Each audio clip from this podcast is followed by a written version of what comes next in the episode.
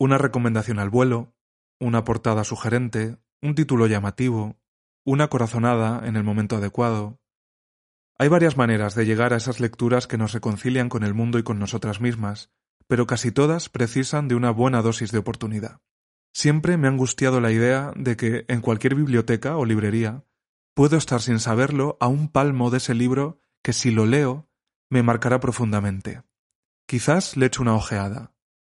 Quizás incluso lo abro, lo acaricio, leo las primeras frases y luego lo abandono. Pertenezco a la última generación que recuerda un mundo sin Internet. Ese mundo en el que encontrar personas y lecturas fundamentales era una cuestión de pura suerte y oportunidad.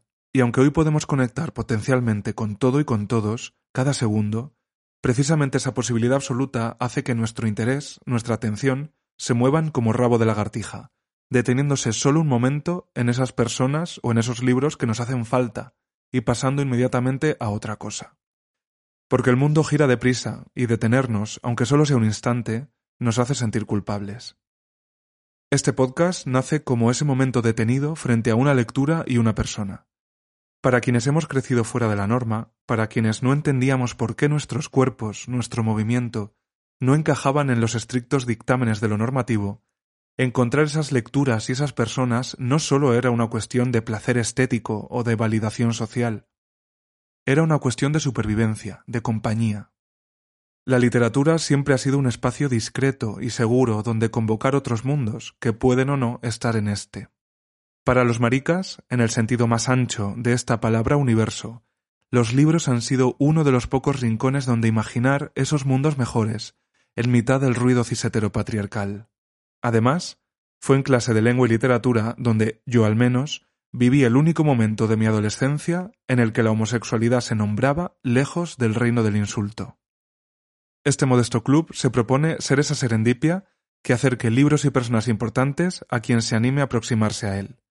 Quiero ser la casualidad que os haga descubrir libros que os remuevan, os hagan soñar, y sobre todo que os pellizquen, con el pellizco de la literatura, ese gesto entre cariñoso y violento, que nos recuerda que, con un libro entre las manos, nunca estamos solas. Yo soy Enrique Aparicio y aquí empieza Marica Páginas. Si yo volviera a nacer, te lo por la Virgen del Carmen, yo, maricón,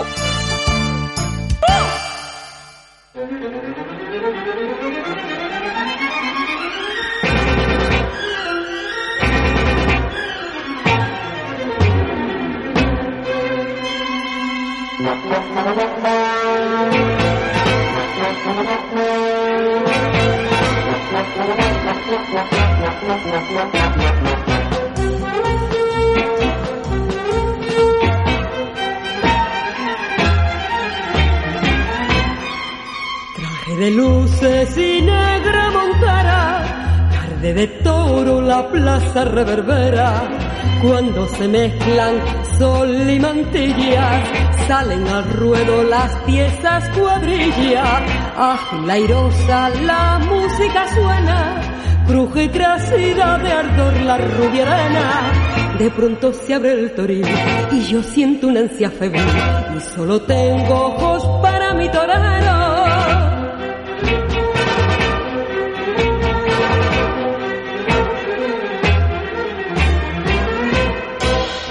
Tengo miedo, torero. Tengo miedo cuando se abre tu capote. Tengo miedo, torero, de que al borde de la tarde el temido grito flote. Pero cuando, torero, jugueteas con la muerte, yo me olvido de mi miedo. Y en ti creo, torero, jaleo. Hola, torero.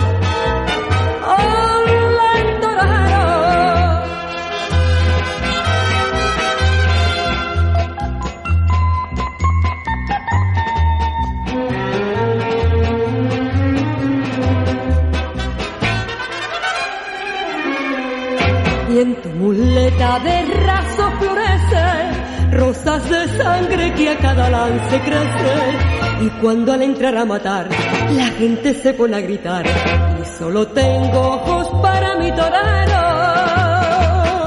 tengo miedo torero Tengo miedo cuando se abre tu capote. Tengo miedo, torero, de que al borde de la tarde el temido grito flote. Pero cuando torero jugueteas con la muerte, yo me olvido de mi miedo. Y en ti creo, torero, torero. Ole, torero. Ole, torero.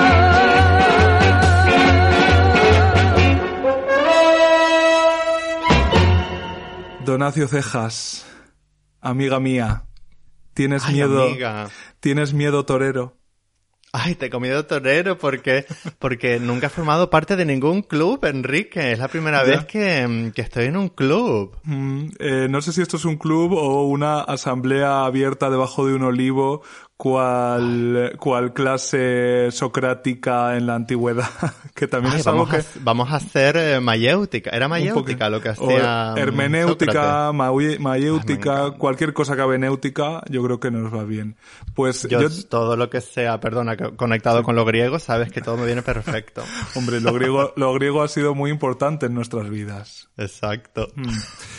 Pues eh, yo no, miedo no sé, pero nervios tengo que confesar aquí en el primer Maricapáginas que tengo nervios toreros porque este proyecto lo llevo yo gestando, este proyecto que ha sido convocarte y grabar, ya ves, y leernos un libro, releerlo, ¿no? Ya ves tú la ambición. Pero es algo que me iba rondando cual, cual tuna, me iba rondando desde hace mucho y tú ya te lo comenté hace muchísimo tiempo. Un año. Yo creo que Mínimo, fue en septiembre sí, sí. del año pasado, ¿no? Llevo mucho tiempo eh, como eh, rondando la idea, pero siempre tuve claro que un club de lectura marica en el que yo tuviera el poder de decisión sobre las lecturas tenía que empezar con Tengo miedo torero de Pedro Lemebel. Y el problema era que no se encontraba fácilmente. Claro. Era, era, bueno, Iberlibro, nuestra, nuestra web de cabecera siempre está ahí, pero aún así a veces en Iberlibro tampoco se, se encuentra. Yo de vez en cuando voy echando ojo a ver qué hay de Pedro Lemebel y hasta ahora he conseguido tres cosas. Claro, es que yo te iba a decir, porque yo cuando me compré este libro, que me acuerdo que Antonio, Antonio, la otra chica del volcán, me lo recomendó, Mm. pues yo digo, ah, pues me lo voy a comprar y de repente descubro un mundo de estos libros que se venden en internet a 200 libras, pero claro, yo lo compré Sí. aquí en el Reino Unido.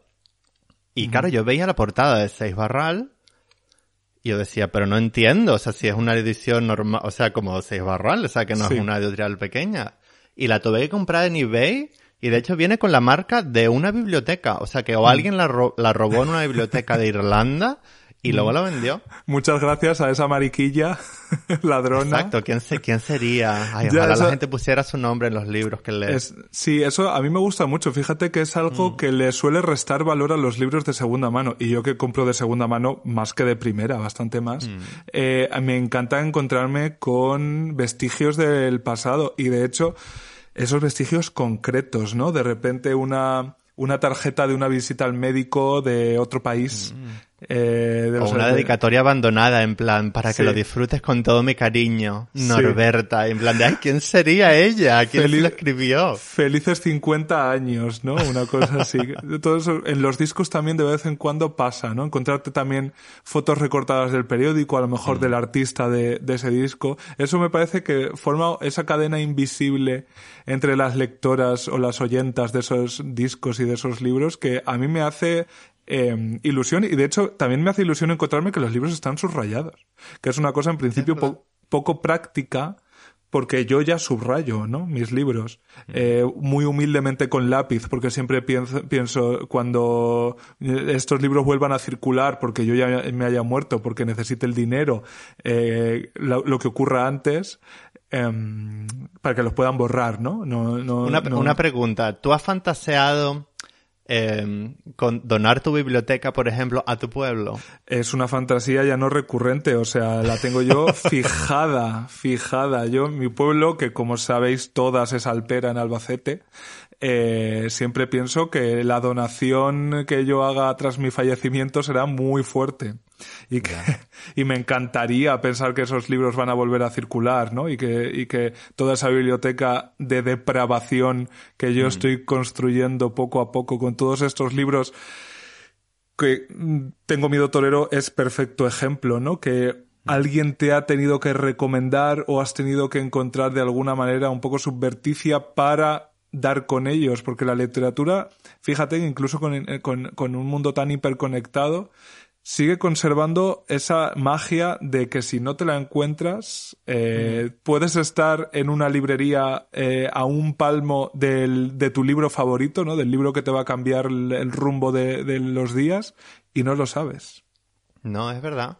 Y ahora todavía con internet y con todo es mm. versión lujo, pero bueno, tú eres más o menos en mi edad, bueno, bastante más joven, pero yo siempre pienso en ese marica de tu pueblo que ahora pueda ir a la biblioteca y encontrarse con todos esos libros que tú a lo largo de los años has ido averiguando eh, que existen. O sea, es que eso hubiera sido un tesoro para nuestros claro. yo adolescentes, pienso yo. Pero también faltaría el la mano amable que coge ese libro, que toma ese libro, ¿no? Por el lomo y te dice, mira, este, ¿no? Porque uno puede pasar por Tengo miedo torero Pedro Lemebel y que no le despierte absolutamente nada, ¿no? Un poco el espíritu de Marica Páginas es este, ¿no? El, yo ahora me veo con eh, la capacidad de ser esa mano amiga, esa mano mariquilla amiga, eh, que entre roce y roce con otros cuerpos recoge un libro y se lo, se lo ofrece a alguien diciendo, lee esto que te va a, te va a pellizcar, como decía Gloria Fuertes de que hacía la poesía, mm. sobre todo pellizca. ¿Sabes primer... fue? Te...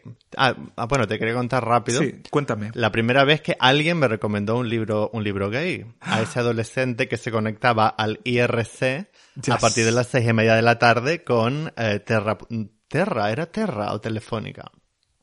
Bueno, pues yo siempre, a mí siempre se me daba muy bien hablar con, con personas mayores. O sea, reconozco que los señores venían un poco a mí, cosa que no me extraña porque yo estaba en el canal 1422 gay. y un señor me explicó, me dijo, estábamos hablando de tonterías, me dice, ay, tú tienes que leerte un libro que se llama Muerte en Venecia. Mm. Y yo dije, ay, Muerte en Venecia. Pues me lo voy a comprar. Y claro, yo fui a la librería, compré Muerte en Venecia. Y fue la primera vez, no sé, ¿te has leído Muerte en Venecia? Por supuesto. Claro, fue la primera vez que yo me leía un libro y dije, uy, mm. pero espera un momento, pero hay libros, y fíjate que en Muerte en Venecia es como eh, la, la, abstracción, es decir, el pobre Thomas Mann tuvo que, vamos, decorar aquello para que no pareciera un romance. Creo que lo, la, mayor interacción que tiene con Tazio es eh, decirle que Dios te bendiga después de cruzárselo, o sea. Exacto, y luego mirarlo al morir. Muerte en Venecia, que es de los pocos libros que se tarda menos en leer el libro que en ver la película. Ya es fuerte, la película dura como 17 horas. Yo vi la película antes y fíjate que una, una de esas, de, de las señales que uno a veces, cuando no tiene otra manera, las la recoge de, de entre el estiércol, ¿no? Bueno, en este caso, de, de por la calle, ¿no? De, del asfalto. Saber y ganar, una pregunta de saber y ganar, me puso a mí en la pista de que existía una película llamada Muerte en Venecia, de la que enseñaron el plano final, que por lo que sea a mí aquello me atrajo, y yo inmediatamente emule y me descargué Muerte en Venecia y ese fue mi contacto. Una pregunta de saber y ganar. Fíjate tú con Jordi, que es amiga nuestra, ella también es inmortal como nosotras. sí, totalmente. te iba a hacer la pregunta un poco en esta nebulosa que, de la que nosotros hemos nacido, ¿no? Y en la que yo no sé, realmente me gustaría acordarme, no me acuerdo cuál fue el primer libro gay que me leí con la conciencia de estar haciéndolo, ¿no? Recuerdo algunas lecturas que, que aquello me provocaban cosas que no, que no esperaba, ¿no? Recuerdo muy vívidamente eh, Cien años de soledad. En Cien años de soledad, no sé si lo has leído. Que se habla de un pollón gigante. Claro, a eso iba. De, pues Amadeo. Aureliano Buendía o algo, Amadeo Salvatierra o una cosa así. Uno de, de, de la saga que además se hace como marinero, recorre el mundo y vuelve tatuado de arriba abajo, eh, se habla de que tiene tremendo miembro viril. Y yo recuerdo leer aquellas páginas eh, con fruición y con fricción eh, mientras lo leía y decía, por favor, y ahí puede que sí, esa fuera la primera vez que, o sea, que la o sea, que se materializa eso que todos los maricas, marica en el sentido amplio, ¿no? de, de, la palabra, eh, esa nebulosa que llevamos dentro que nos empuja hacia la diferencia y que sabemos que nos excluye del mundo aunque no entendemos todavía por qué, puede que aquellos picores de Cien años de soledad hmm. eh, fuera una de las primeras formas concretas que encontró la nebulosa de decirme cariño, date cuenta. Hmm. Pero te iba a preguntar, claro, no es fácil dar con Pedro Lemebel. Ah, últimamente es más fácil, pero tú, ¿cuál es el contacto que tienes con él? Pues claro, fue Antonio, Antonio, como ya lo he dicho, la otra chica del volcán, que en uno de los primeros episodios, o sea, estábamos hablando de cosas, ¿no? Y Antonio lee más ensayo y todo tipo de, de literatura académica sobre lo queer y tal. Y entonces me dice, ay, está este, este, y yo siempre hablando de Terence y de las cosas mías, ¿no? Porque yo soy como la, soy un poco más obvia. Y me dice, ah, pues ahí está este escritor chileno que se llama Pedro Lemel, que acaba de morir, porque esto fue a lo mejor hace dos años, pero Lemel murió hace cuatro años o cinco años. Ah, 2015 ya. Y entonces me dijo, ah, pues Pedro Lemel te va a gustar. Te tengo que dejar el libro. Entonces yo dije, no, yo me lo compro porque yo soy muy fetichista y yo los libros, los, o sea, son la única posición que tengo en mi vida. yo eh, mi ansiedad y mis libros. Y entonces dije, pues me voy a comprar... ¿qué, ocupa más espacio? no sé, por ahora, bueno, no sé. ahí, ahí. Depende del día. Y entonces dije, ah, pues me voy a comprarte Comido Torero. Y entonces fue cuando descubrí, pues claro, es la única novela de Pedro Lemebel, ¿no? Y a mí siempre me fascinan estos autores que solo tienen una novela, que es lo que yo hubiera querido ser. Claro, o sea, no, no, en este caso no es porque solo exista eso. De hecho, la producción mm. del MBL es bastante amplia. Claro, tiene otras cosas. Y él tiene muchísima crónica, sobre todo, y compendios de, de, crónica. Y por lo visto, aunque eso es una cosa que está ahora mismo un poco en, en el aire, tenía una segunda novela muy avanzada cuando murió.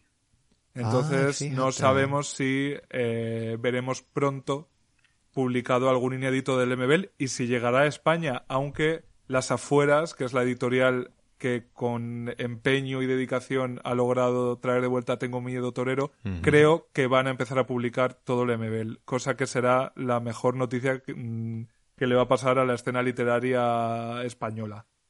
Ah, pues sí, fíjate tú. Eh, siempre estuvo, o sea, sí estaba asequible en inglés que la traducción, por ejemplo, yo no lo, o sea, la traducción me parece absurda, porque la novela en inglés se llama My Tender Matador. Sí. Que es como mi, mi, torero cariñoso, o sea, no tiene nada. Mm. No tiene nada, porque aparte Te he comido torero, es una canción. Es un paso doble. claro, es un paso doble de. Paso doble taurino. Claro, que, por hemos cierto. escuchado la versión de Carmen Sevilla. Mm. que luego él habla que él escuchó una versión de, de, de Sara Montiel, de Sarita Montiel, y yo no la he encontrado, pero en ningún sitio. Yo eh, conozco la de Lola Flores y la de Carmen Sevilla. A Sarita Montiel, además con, con, el nombre Sarita, ¿no? Pero yo creo que en toda Latinoamérica siguió siendo Sarita siempre. Eh, se la nombra bastante en el libro. Yo creo que es mm. probablemente el artista que más se nombra en el libro hay muchas canciones, ¿no? Las que os lo hayáis leído y no lo nos estéis escuchando, os habéis dado cuenta de que no solo es que haya muchas canciones, es que la, propia prosa del MBL es de cuplé, ¿no? Yo, sobre todo en aquella primera lectura, lo que me daba la impresión todo el rato era de estar leyendo un, una cuplé o una copla o, o algo, desde luego, muy, muy, muy floreado y no sé si decir trágico, pero con un cierto sentido de la tragedia. Claro, o sea, bueno, no sé si luego decimos de qué va el libro, pero yo creo que Pedro Lemebel, que se le dice mucho lo de que es un autor barroco, neobarroco, mm. en realidad yo no lo veo tanto barroco. Bueno, voy a hacer yo como que yo, mi opinión personal estuviera al nivel de las académicas, pero bueno. vale. No es ese barroco en el sentido de que sea difícil de leer, ¿no? Como Lesama, como Lima, ¿no? Que te coges Paradiso y tienes que pararte a cada página para ver qué te está diciendo. Yo creo que Pedro Lemebel le aplica al lenguaje en el que está escrito Tengo miedo torero lo que el personaje travesti hace. Es decir, él usa el, oro, el oropel, o sea, es un lenguaje travestido de ilusiones. Totalmente. O sea, igual que el travesti se pone peluca, tacones, maquillaje, pero Lemebel coge ese rush invisible y él maquilla el texto, ¿no? Y, y es como, y es como una obra como, o sea, como exuberante, la manera en la que está escrita. Entre exuberancia y miseria, porque Mm, exacto. De, de hecho hay, hay bastantes imágenes en las que eh, en el libro se, se explica cómo la loca del frente, este, esta protagonista sin nombre, eh, cosa muy travesti también, ¿no? Eh, pues coge los paquetes que le deja a Carlos y les pone una gasa por encima y con dos cajas rellenas de no se sabe muy bien qué te hace una mesa, un aparador y te, y te hace un salón y eh, ella te dice que, que estás en, en un salón de baile de poco menos que, que de Versalles, ¿no? Mm. La, la ilusión, ¿no? La... La... Un poco, no sé si patológica, pero desde luego eh, ese punto en el que la fantasía juega ya al equívoco con la realidad porque la realidad es tan Claro. mísera que uno precisa de esa fantasía, yo creo que forma parte del espíritu del MBL en general, porque Mm. eh, evidentemente yo creo que la loca del frente tiene mucho del MBL. Eh, Claro. No me atrevería yo a asegurar y yo creo que eh, no, no dudo que esta historia parta de, de una historia real, vaya, que sea autobiográfica, pero sí que la loca del frente yo creo que tiene mucho del MBL. Entonces, él, e incluso en sus crónicas, el lenguaje también es muy así, muy floreado, ¿no? Y tiene esa cosa travesti de em, embellecer inútilmente frases. Claro, ¿no? todo, claro. Por la pura estética y por la pura ilusión de estar habitando un cuerpo, una cara, una lengua o un espacio mejor de lo que es en realidad. Eh, bueno, no sé, vamos a decir de- más o menos de qué va el libro, Sí. para, por si Claro. hay, claro, porque mucha gente no habrá, no habrá Sí. leído. Claro, la, la intención, como todo club de lectura, es que la quien escuche este marica páginas se haya leído ya el libro. Quiero decir, Ah. vamos a entrar en todos los detalles que queramos. Ahora bien, es el primero. eh, la, la reedición, que es lo que se encuentra fácilmente, tiene un mes. Entonces yo entiendo que quizá a mucha gente le pique la curiosidad de escuchar esto antes de leerlo. Para esas personas sí que podemos aclarar mínimamente la trama, que consiste en que eh, en el año 86, en plena dictadura militar en Chile, un muchacho, un estudiante que forma parte de un frente de liberación antifascista, antimilitar, que prepara un atentado contra Pinochet, se encuentra con la loca del frente, que es esta figura que nos enamora, ¿no? Esta no es exactamente ya travesti, eh, fue travesti en su juventud Mm. o transformista, quiero decir, un artista de, que se dedicaba a dar shows drag, digamos. Y ahora, pues, es una figura un poco decadente que habita una casa muy decadente, pero que ella tiene limpia como espejo, según dicen sus vecinas, ¿no? Y decorada, ¿no? Con, lo- con las cuatro cosas que tiene, una travesti muy pobre, una figura muy pobre. Y se encuentran, y claro, l- la pregunta pertinente es, ¿esto es una historia de amor? Em, bueno, sí, es una historia, es una historia de, seduc- de seducción y de, y de amor no correspondido porque, bueno, supongo que vamos a desvelar las cosas, ¿no? Sí, adelante. En, este, en, esta, en esta relación imposible entre, este, entre esta loca patuleca, como le llama él, que, que en efecto es como un travesti que vive en un show continuo en su cabeza de canciones y de decoración, claro, se enamora de este hombre heterosexual, ¿no? Eh, En principio. Como- claro, se, como se- o sea, de van enamorando. El valor se le supone, ¿no? Como de en las cartillas de, de la mili. El valor se le supone.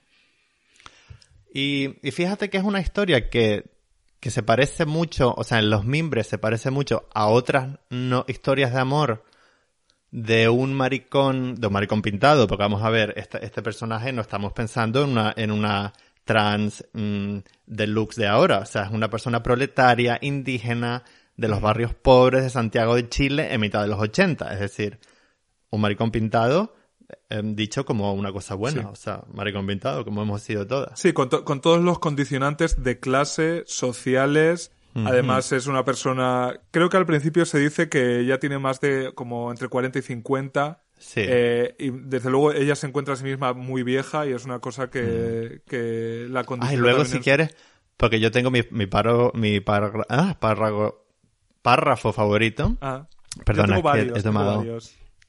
O sea, es ella mirándose al espejo y me encantaría leerlo porque lo que iba diciendo, a pesar de que la historia es parecida, por ejemplo, al beso de la mujer araña, Mm. que es esta historia de un maricón argentino encarcelado con otro revolucionario, o incluso la película esta cubana que era muy famosa cuando yo era niño, que era Fresa y Chocolate. Sí. O sea, esta colisión entre, digamos, que el héroe, el héroe hetero y la loca que al final se, se intercambian un poco. La, no se intercambia, pero como que esos dos mundos tan opuestos se conectan, ¿no? Y se, o- y se van conectando. Y a pesar de que la historia puede ser igual, y siempre le preguntaban a Pedro Lamebel cuando, lo cuando presentó la novela hace 20 años, le decían, pero bueno, es que la historia es igual que el beso de la mujer araña. Pero es que la diferencia es la voz de Pedro Lemobel. O sea, el, el tono en el que todo está contado como si fuera un show travesti.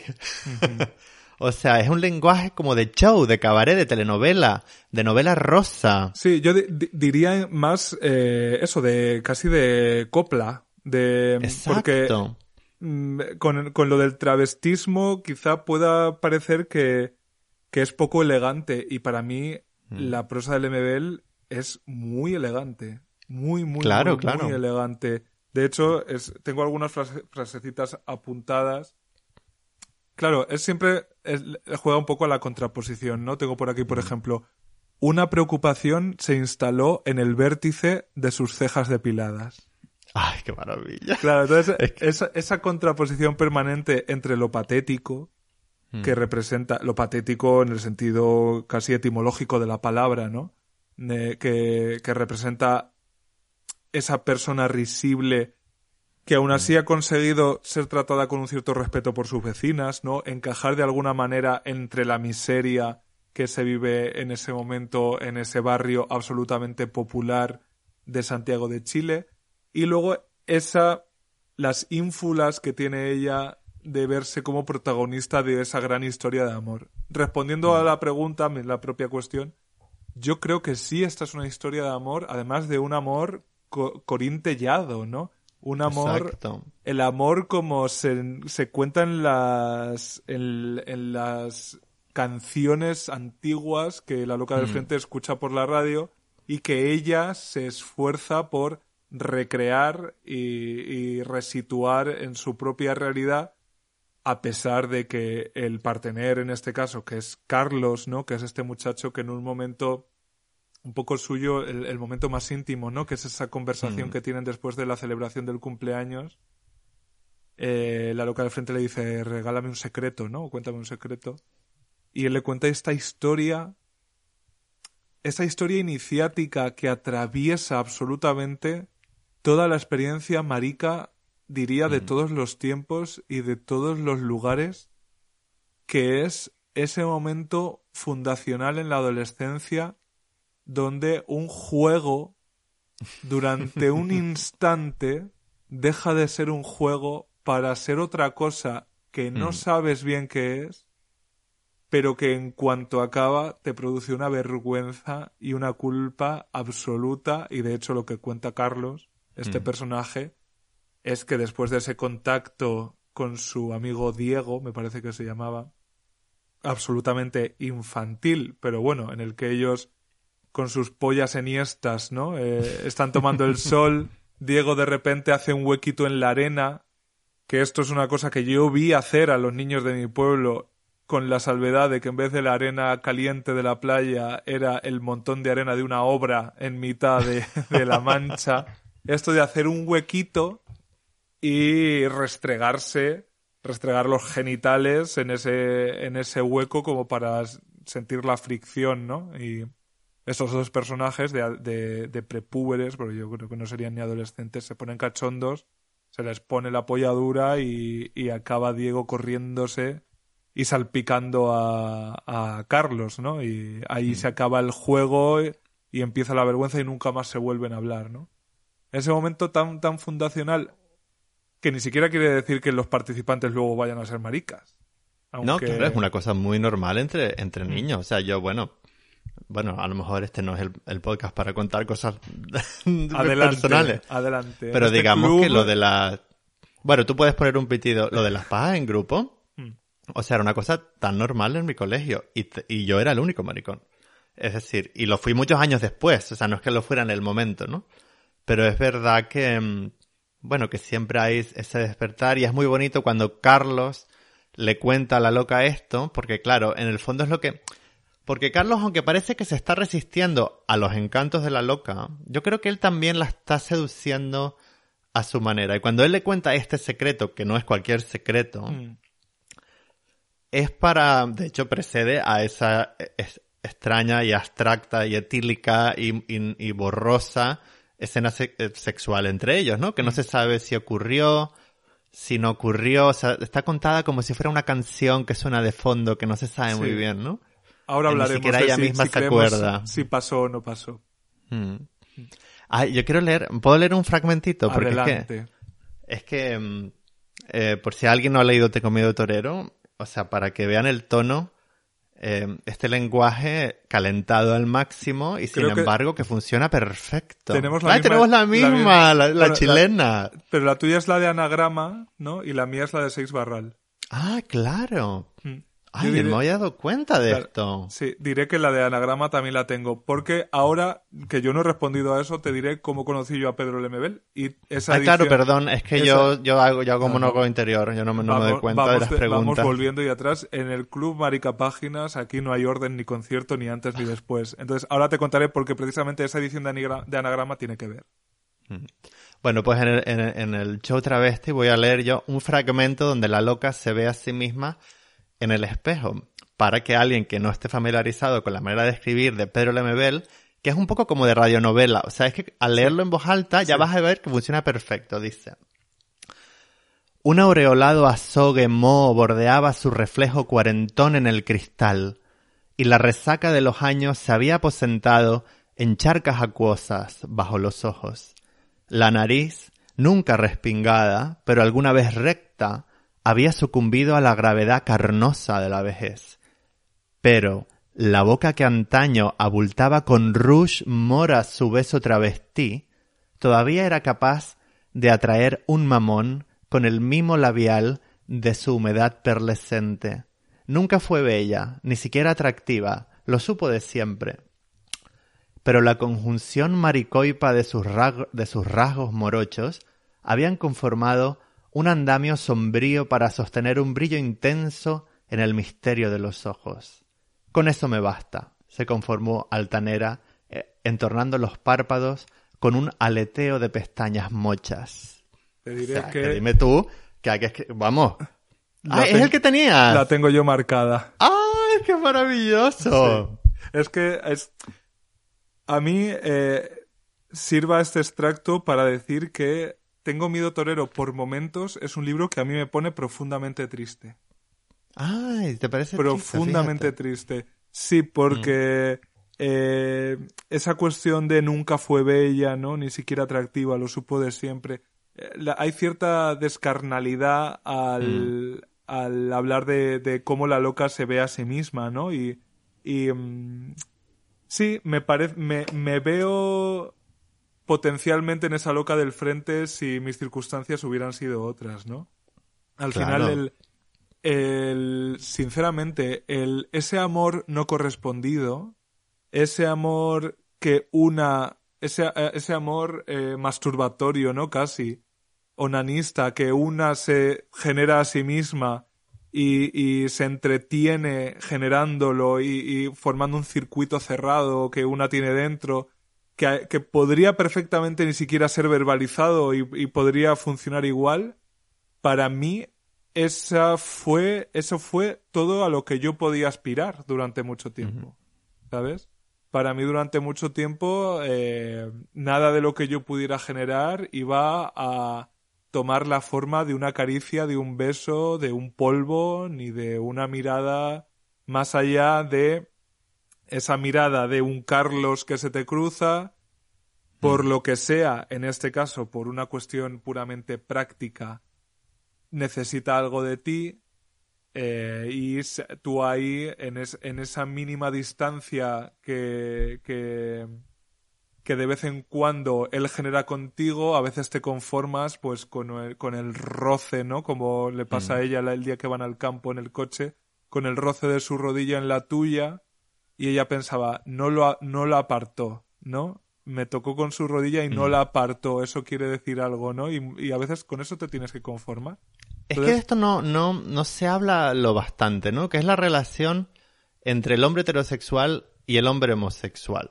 Mm. No todos, por supuesto, ni en, ni en cualquier circunstancia. Pero es verdad que hay momentos, yo creo que, bueno, a mí me ha pasado, y seguro que a ti, y yo creo que a muchos hombres gays, maricones, queer, como sea ahora, que es esa conversación en un botellón con un tío heterosexual que de repente te das cuenta que te está prestando atención y entonces tú sacas todo tu arsenal de, bueno, cuando es belleza es belleza, en mi caso nunca fue belleza, en mi caso era pues la pluma, el ser canario y, y el teatro y todo Ser perfecto. gracioso.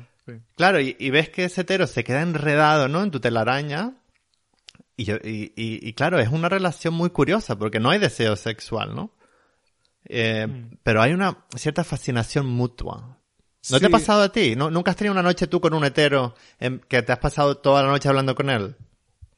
Yo, eh, a lo mejor un- una experiencia así em, tan, tan directa, no, porque aparte de marica yo era muy gordo, entonces eso para mí fue siempre un- una barrera que ningún burladero conseguía atravesar, ¿no? Eh, eh, aquello me, me situaba, eh, citando a Aramis Fuster, en un plano de, se- de perfección semejante al de Los Ángeles, ¿no? Yo nunca fui un cuerpo sexuado, ni sexualizable, ni deseado, ni deseante, hasta bien entrado en mi, en mi veintena, ¿no? Y entonces, para entonces, ya no solo estaba fuera del armario, ya tenía, me movía por ambientes más maricas, ¿no?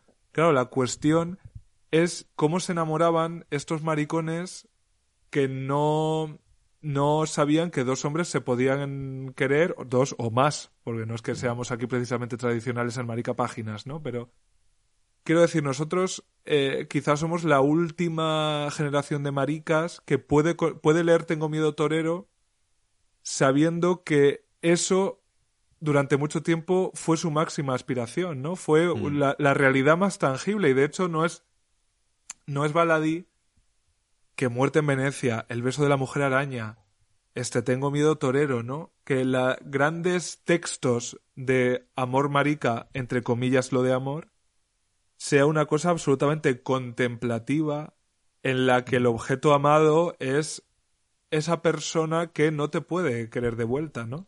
Em, Claro. Porque no sabíamos que, o sea, la homofobia interiorizada funciona así. Tú crees que te vas a quedar solo toda la vida. La homofobia interiorizada o la homofobia, punto.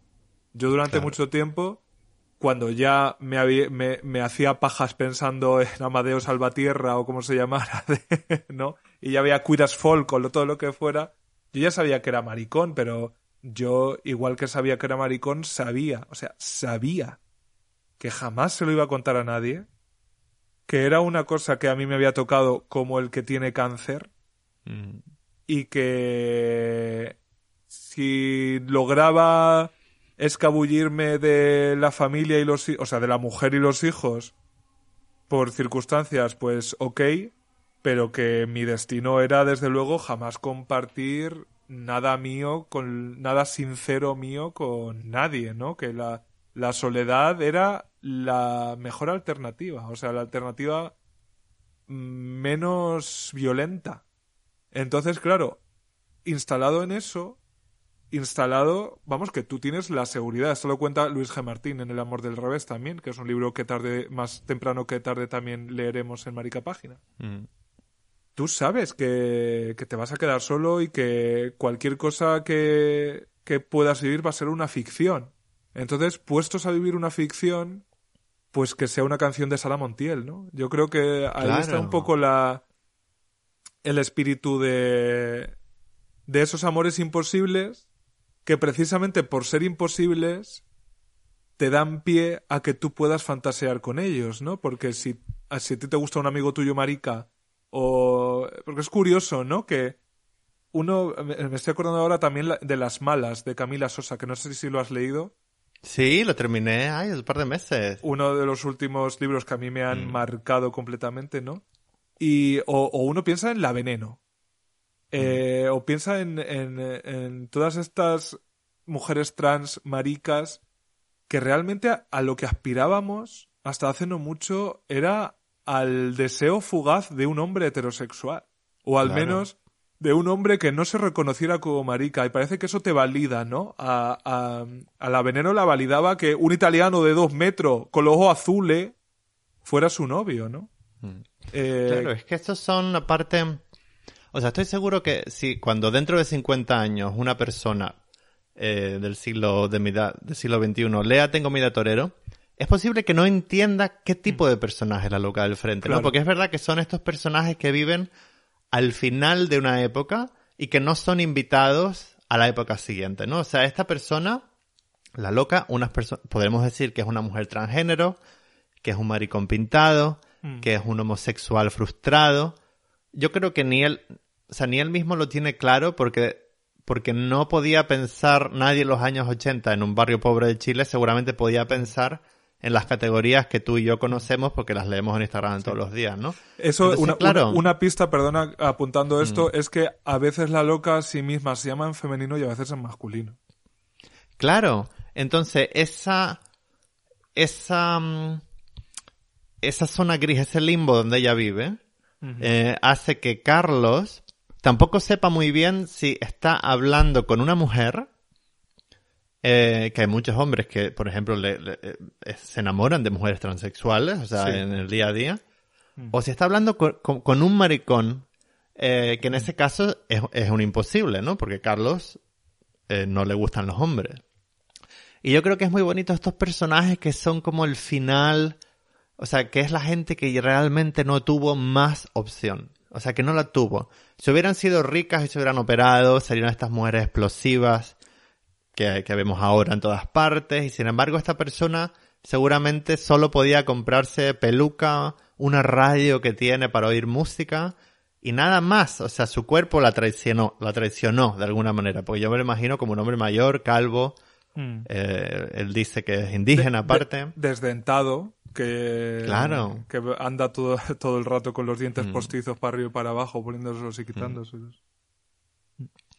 Y me parece muy bonito porque esa, eso, o sea, él ha encontrado, o sea, la loca de enfrente ha encontrado en la ficción y en, la, en esa fantasía que ella se crea como su manera de salvarse de la depresión.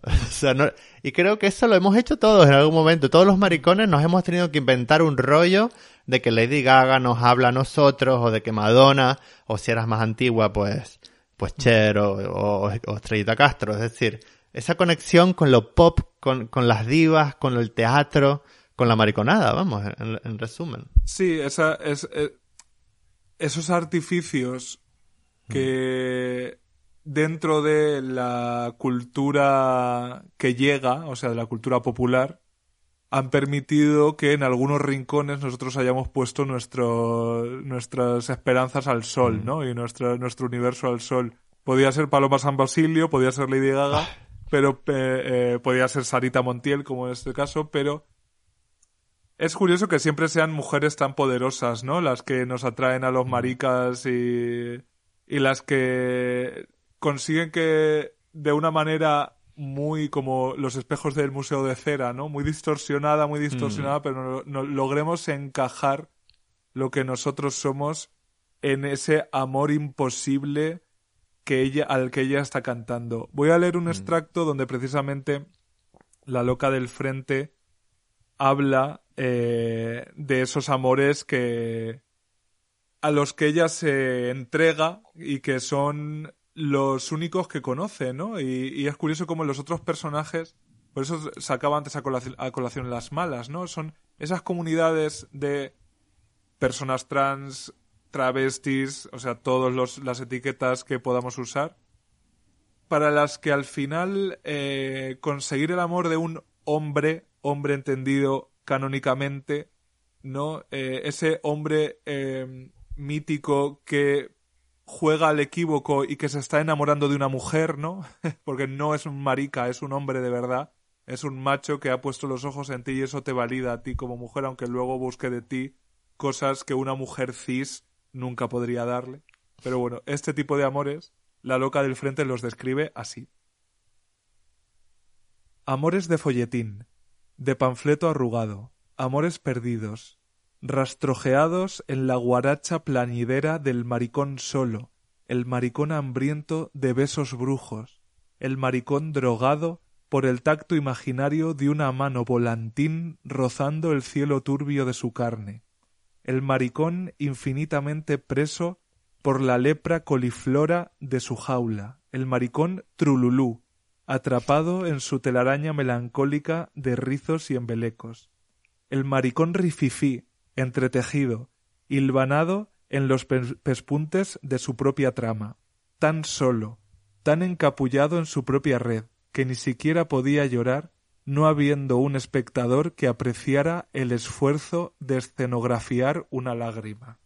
Ay, es que eso, eso, eso, eso es exactamente lo que es esta novela. Es la, eh, eh, escenografiar, o sea, decorar una lágrima para que sea no una joya, pero tal vez una bisutería, ¿no? Que, es lo que, cuyo la loca del frente podría... engañe, o al menos si uno pone de su parte, vea en, esa, en ese plástico el mm. brillo de un diamante, sí. Esto, mm. quiero decir, es, desde luego hay, hay pasajes, hay frases en Tengo Miedo Torero donde uno alcanza el éxtasis puramente estético, ¿no? Mm. Para mí leer esto es que me, me hace cosquillas en, en el cerebro. A pesar de que... A mí, a mí me vino... A mí me vino muy bien, porque claro, yo sabes, bueno, todo el mundo, bueno, tú sabes, llevo muchos años viendo en Inglaterra. Mm. Y, y claro, de, leer en español para mí es un acto político. Es decir, yo, yo bueno, que leo novelas en inglés, pero lo, lo hago en secreto.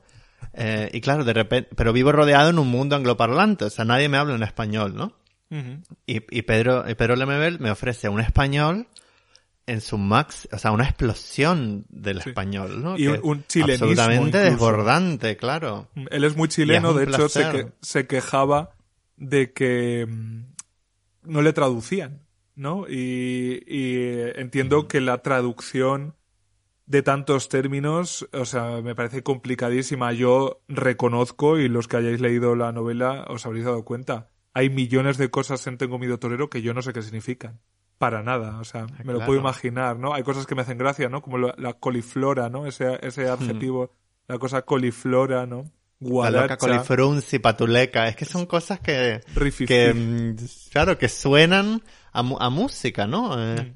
Suenan, suenan a esas literaturas que siempre han sido asociadas y por lo tanto han sido despreciadas a lo femenino, ¿no? Suena a literatura Totalmente de que era la, o sea, estaban los libros machos, los libros buenos, o sea, nos vamos a leernos a García Márquez, y luego estaba la literatura corintellado, que es para mujeres, y eso, en el mundo heteropatriarcal, que sea para mujeres o para maricones, ya sabemos lo que significa, ¿no? Por supuesto. Entonces es muy bonito como Pedro Lemoever usa ese lenguaje, primero porque a él le gustaba y sí, sería el que le saldría del coño escribir, pero aparte es un lenguaje tan específico, ¿no? Que es el lenguaje de los maricones, de las mujeres, de la, de la telenovela venezolana de por la tarde. Mm. Em, y, y, claro, es, es, distinto, ¿no? A otras novelas chilenas. Claro, hay, yo encuentro los dispositivos de ese lenguaje, pero en este caso muy elevados, muy, muy, muy mm. elevados. O sea, no renuncia a ese adorno floral en cada pespunte de su prosa,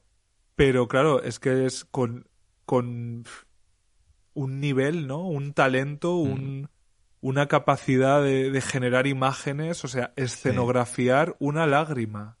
Hmm. Es que solo esas tres palabras son un disparadero de, una imagen tan, tan, tan potente que la, claro, la estética es eh, todo lo que tiene la, la, loca del frente. O sea, es... Lo eh, único que tiene, casi. Claro. Mm, es esa, esa, gasa, ese visillo que le pone a, a las cajas que Carlos le deja, eh, esos son su adorno, esa es, esa es su casa, ese es su territorio. Y es el único sitio donde puede estar mínimamente tranquila, aunque al final ni eso, ¿no? Y, y tiene que huir. Pero es curioso también la relación que tiene la loca del frente con la calle. ¿No? La calle, Ah. la, la cuestión política, política de, de polis, ¿no? De espacio público. Porque, de hecho, la novela empieza con, con una, una, como un estado de la cuestión, ¿no? De, de cómo arranca esa primavera del 86 o ese verano del 86 donde los, la- hay humo de neumáticos ardiendo, hay protestas, hay gritos, ¿no? Iba a caer, iba a caer, iba a caer.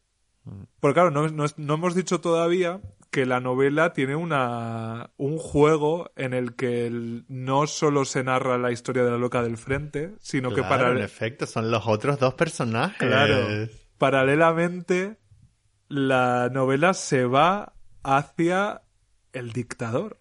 Y además, no de cualquier manera, porque precisamente la, la trama paralela que te va contando de Pinochet, tú estás dentro de Pinochet, pero a quien oyes es a su mujer. Mm, O sea exacto, que no para de hablar no para. en ningún momento. Sí, es eh, también la verborrea, ¿no? La verborrea de la mujer de Pinochet eh, es la que te conduce a través de, de, de esa conciencia.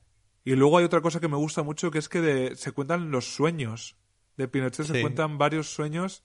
Y yo tengo clavado desde que leí especialmente el de los insectos, el de la tarta de insectos. Ah, el de la tarta de cumpleaños que de ese? hace Sí. para, Mm. para sus amigos, sus En, una, amigos. en una fiesta infantil, porque él era un niño como, bueno, como un niño malo, un niño, una Sí, mierda de niño, nadie, no tenía amigos. Sí. Mm, exacto, discriminado. y prepara una tarta rellena de insectos y como ningún niño acude a la fiesta, al final se tiene que comer él un trozo, ¿no? Y despierta justo con con, con el- esa sensación de las patitas que, que le recorren el, el paladar y son, son imágenes tan potentes, pero Mm, Hombre, yo tengo que decir que la... me hace gracia el juego, ¿no? Quizá me falta la perspectiva de ser alguien de ese país, ¿no? De haber vivido, aunque sea a través de los padres o quien sea, de, pues cómo fue la dictadura, ¿no? Pero puedo hacer, puedo hacerme una idea por la, porque aquí tuvimos la nuestra, que de hecho a Franco se le nombra.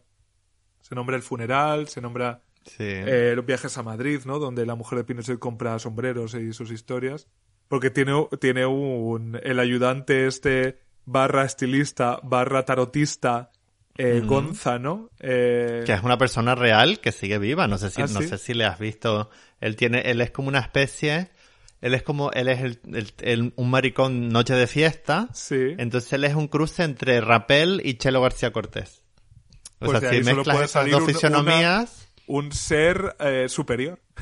eh, o sea, es de los maricones que ya no hay. O sea, que Ya. ya no quedan. O sea, él es una ultramarica chilena televisora. O sea, yo entiendo que es como el Juan el Golosina de, de la mujer de Pinochet. Exacto, exacto. Ese marica exacto, real.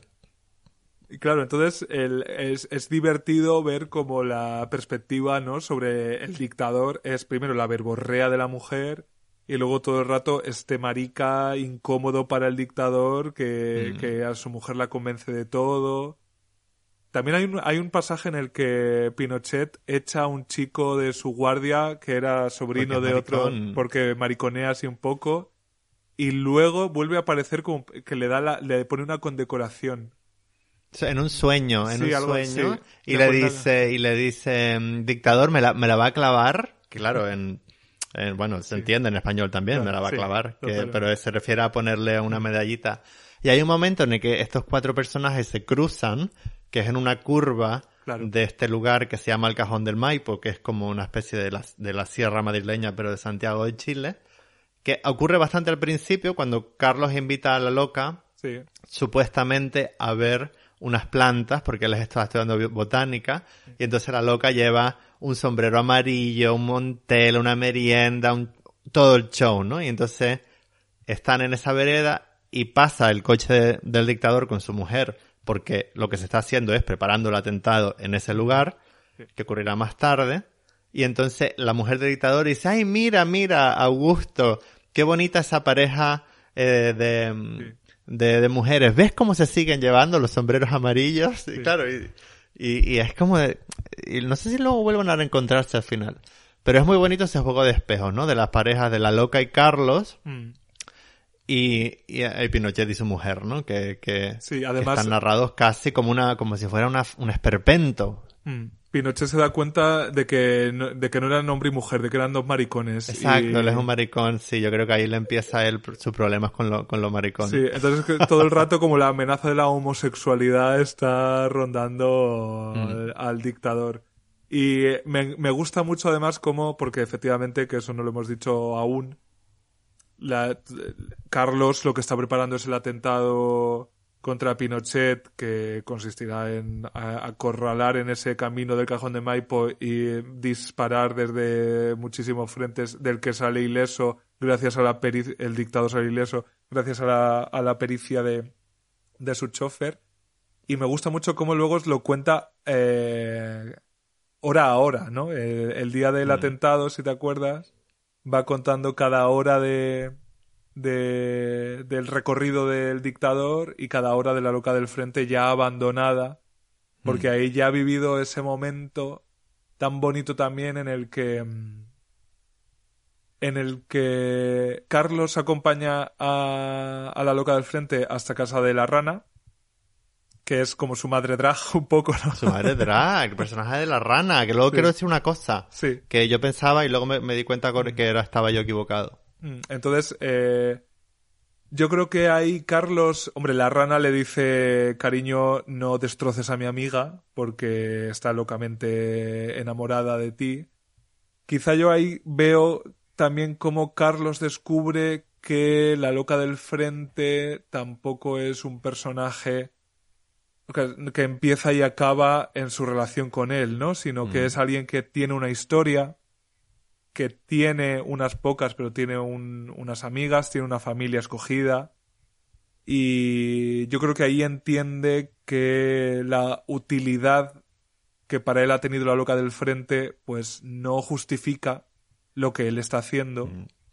Que es, por una parte, aprovecharse porque le es útil eh, su, su casa para organizar el atentado, para guardar no se sabe muy bien qué. Y luego, por otra parte, que además creo que se dice tal cual así, se- dejarse querer, ¿no?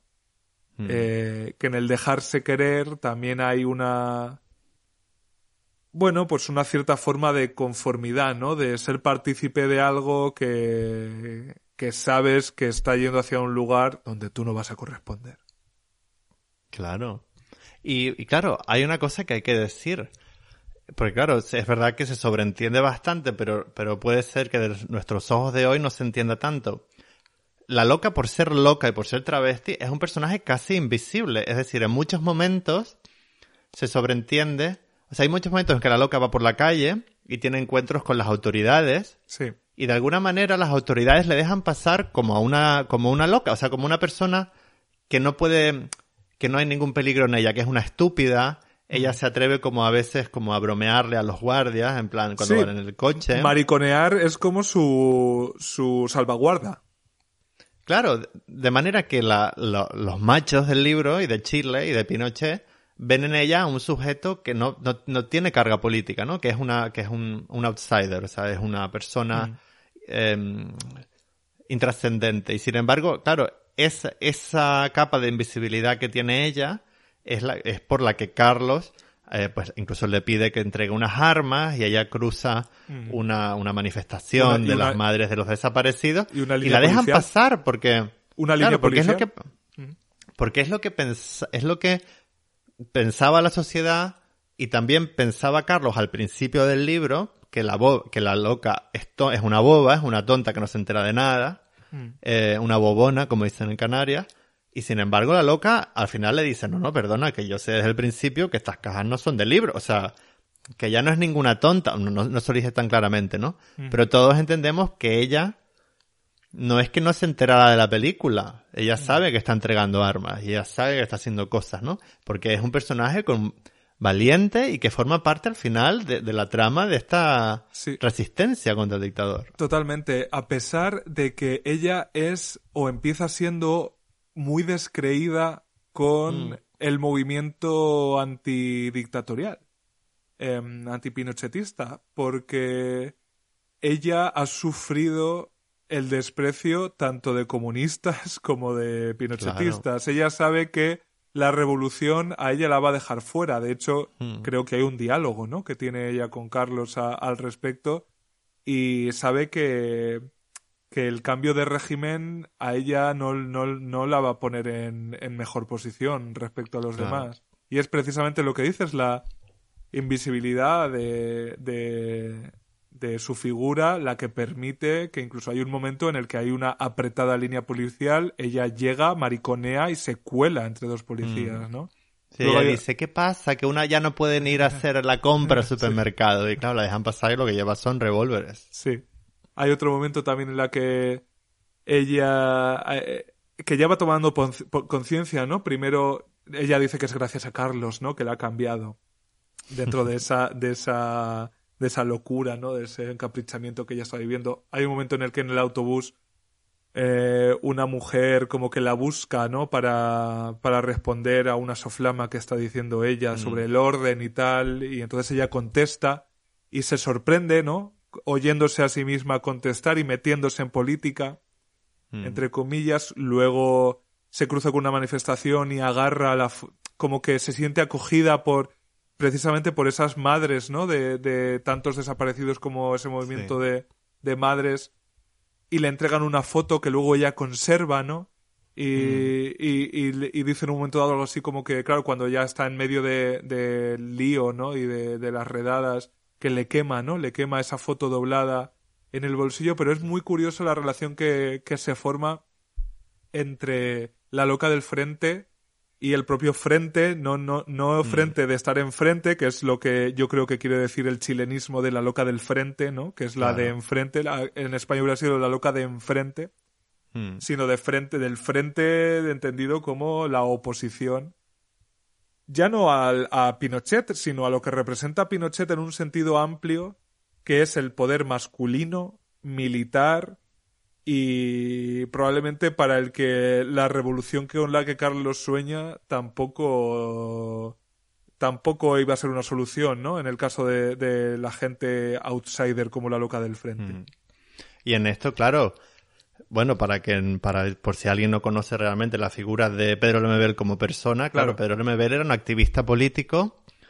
O sea, Pedro Lemebel era pobre, indígena, homosexual y de izquierdas, ¿no? Entonces, eh, su obra performativa y, y su, y, su, y su crónica, pero sobre todo la la- las performances del colectivo Las Yeguas del Apocalipsis, era un poco presentando esa ese sujeto del travesti como el como el como el que el que genera un rechazo unánime tanto en la izquierda como como en la derecha. Y por lo visto según dice él en, en una entrevista que le hicieron en Chile la ley contra la sodomía se, se duró hasta el año 97 Eh, es decir que es que que es verdad que él, él tiene un texto diciéndole al Partido Comunista en plan de algo como de, bueno, eh, tú me hablas del, del, del obrero, pero es que yo soy obrero, maricón, indígena y travesti. Entonces cuando tu revolución eh, cuente conmigo, pues ahí estaré, ¿no? De alguna manera. Es un texto muy largo que, bueno, se puede leer.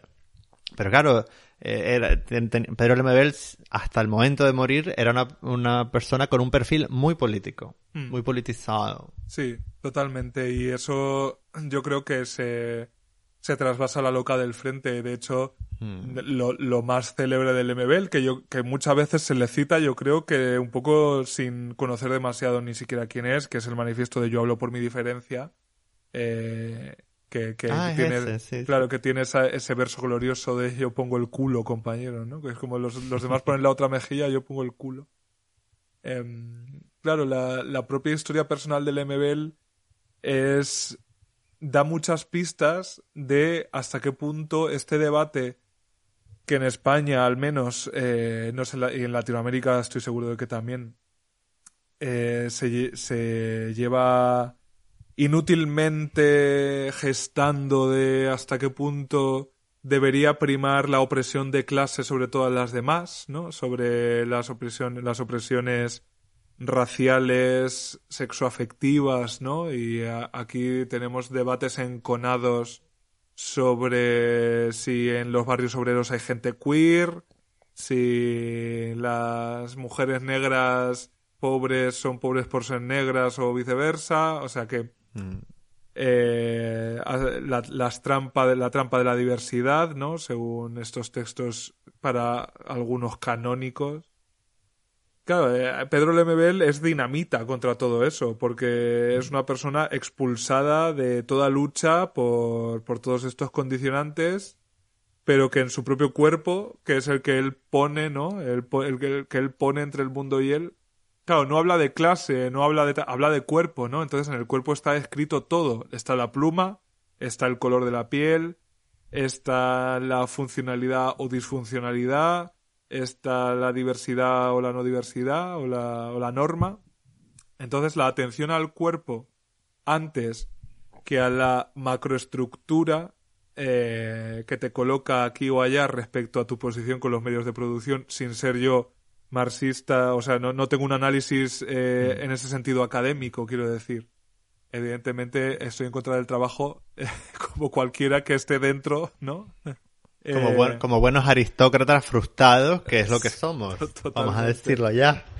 Entonces, Lemebel en ese sentido es, es eso, es dinamita. Es eh, una persona que a través del arte, a través de la literatura, a través de la performance, se cuestiona todo eso, ¿no? Él salía en los en el Pride de Nueva York en los, en los años 90 con, un- con ese, ese tocado, ¿no? Eh, Esa aureola de jeringuillas rellenas de líquido rojo, ¿no? Para poner atención en la crisis del VIH-Sida, o sea, siempre ha ido a los márgenes y Mm, no es que haya ido, es que él es- habita esos márgenes, ¿no? Claro, claro.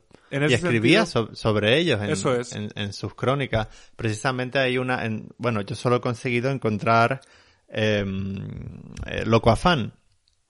Que precisamente habla mucho, Pedro Lemebel, aunque murió de cáncer, él era, era, cero positivo, y él hablaba cómo su cuerpo, o sea, cómo de alguna manera el VIH era un instrumento colonizador, o sea, que la América del Norte había colonizado los cuerpos de las Américas del Sur con el VIH también, ¿no? Y entonces él cuando fue a Nueva York con esa corona de, de jeringuillas, decía, en la pancarta decía, te traemos, les traemos, venimos a devolverles el VIH, ¿no? Como que esto es una cosa de, de, la- de los gay blancos de Nueva York y nosotros somos las maricas mapuches de- del sur, ¿no? Y es verdad que, que claro, el, el, cuerpo como territorio político y el cuerpo de la loca como, como arma política en la novela, pues claro, tiene mucho que ver con toda la obra de Pedro Lemebel, que es inmensa y que espero que cada vez se- sea más accesible en España.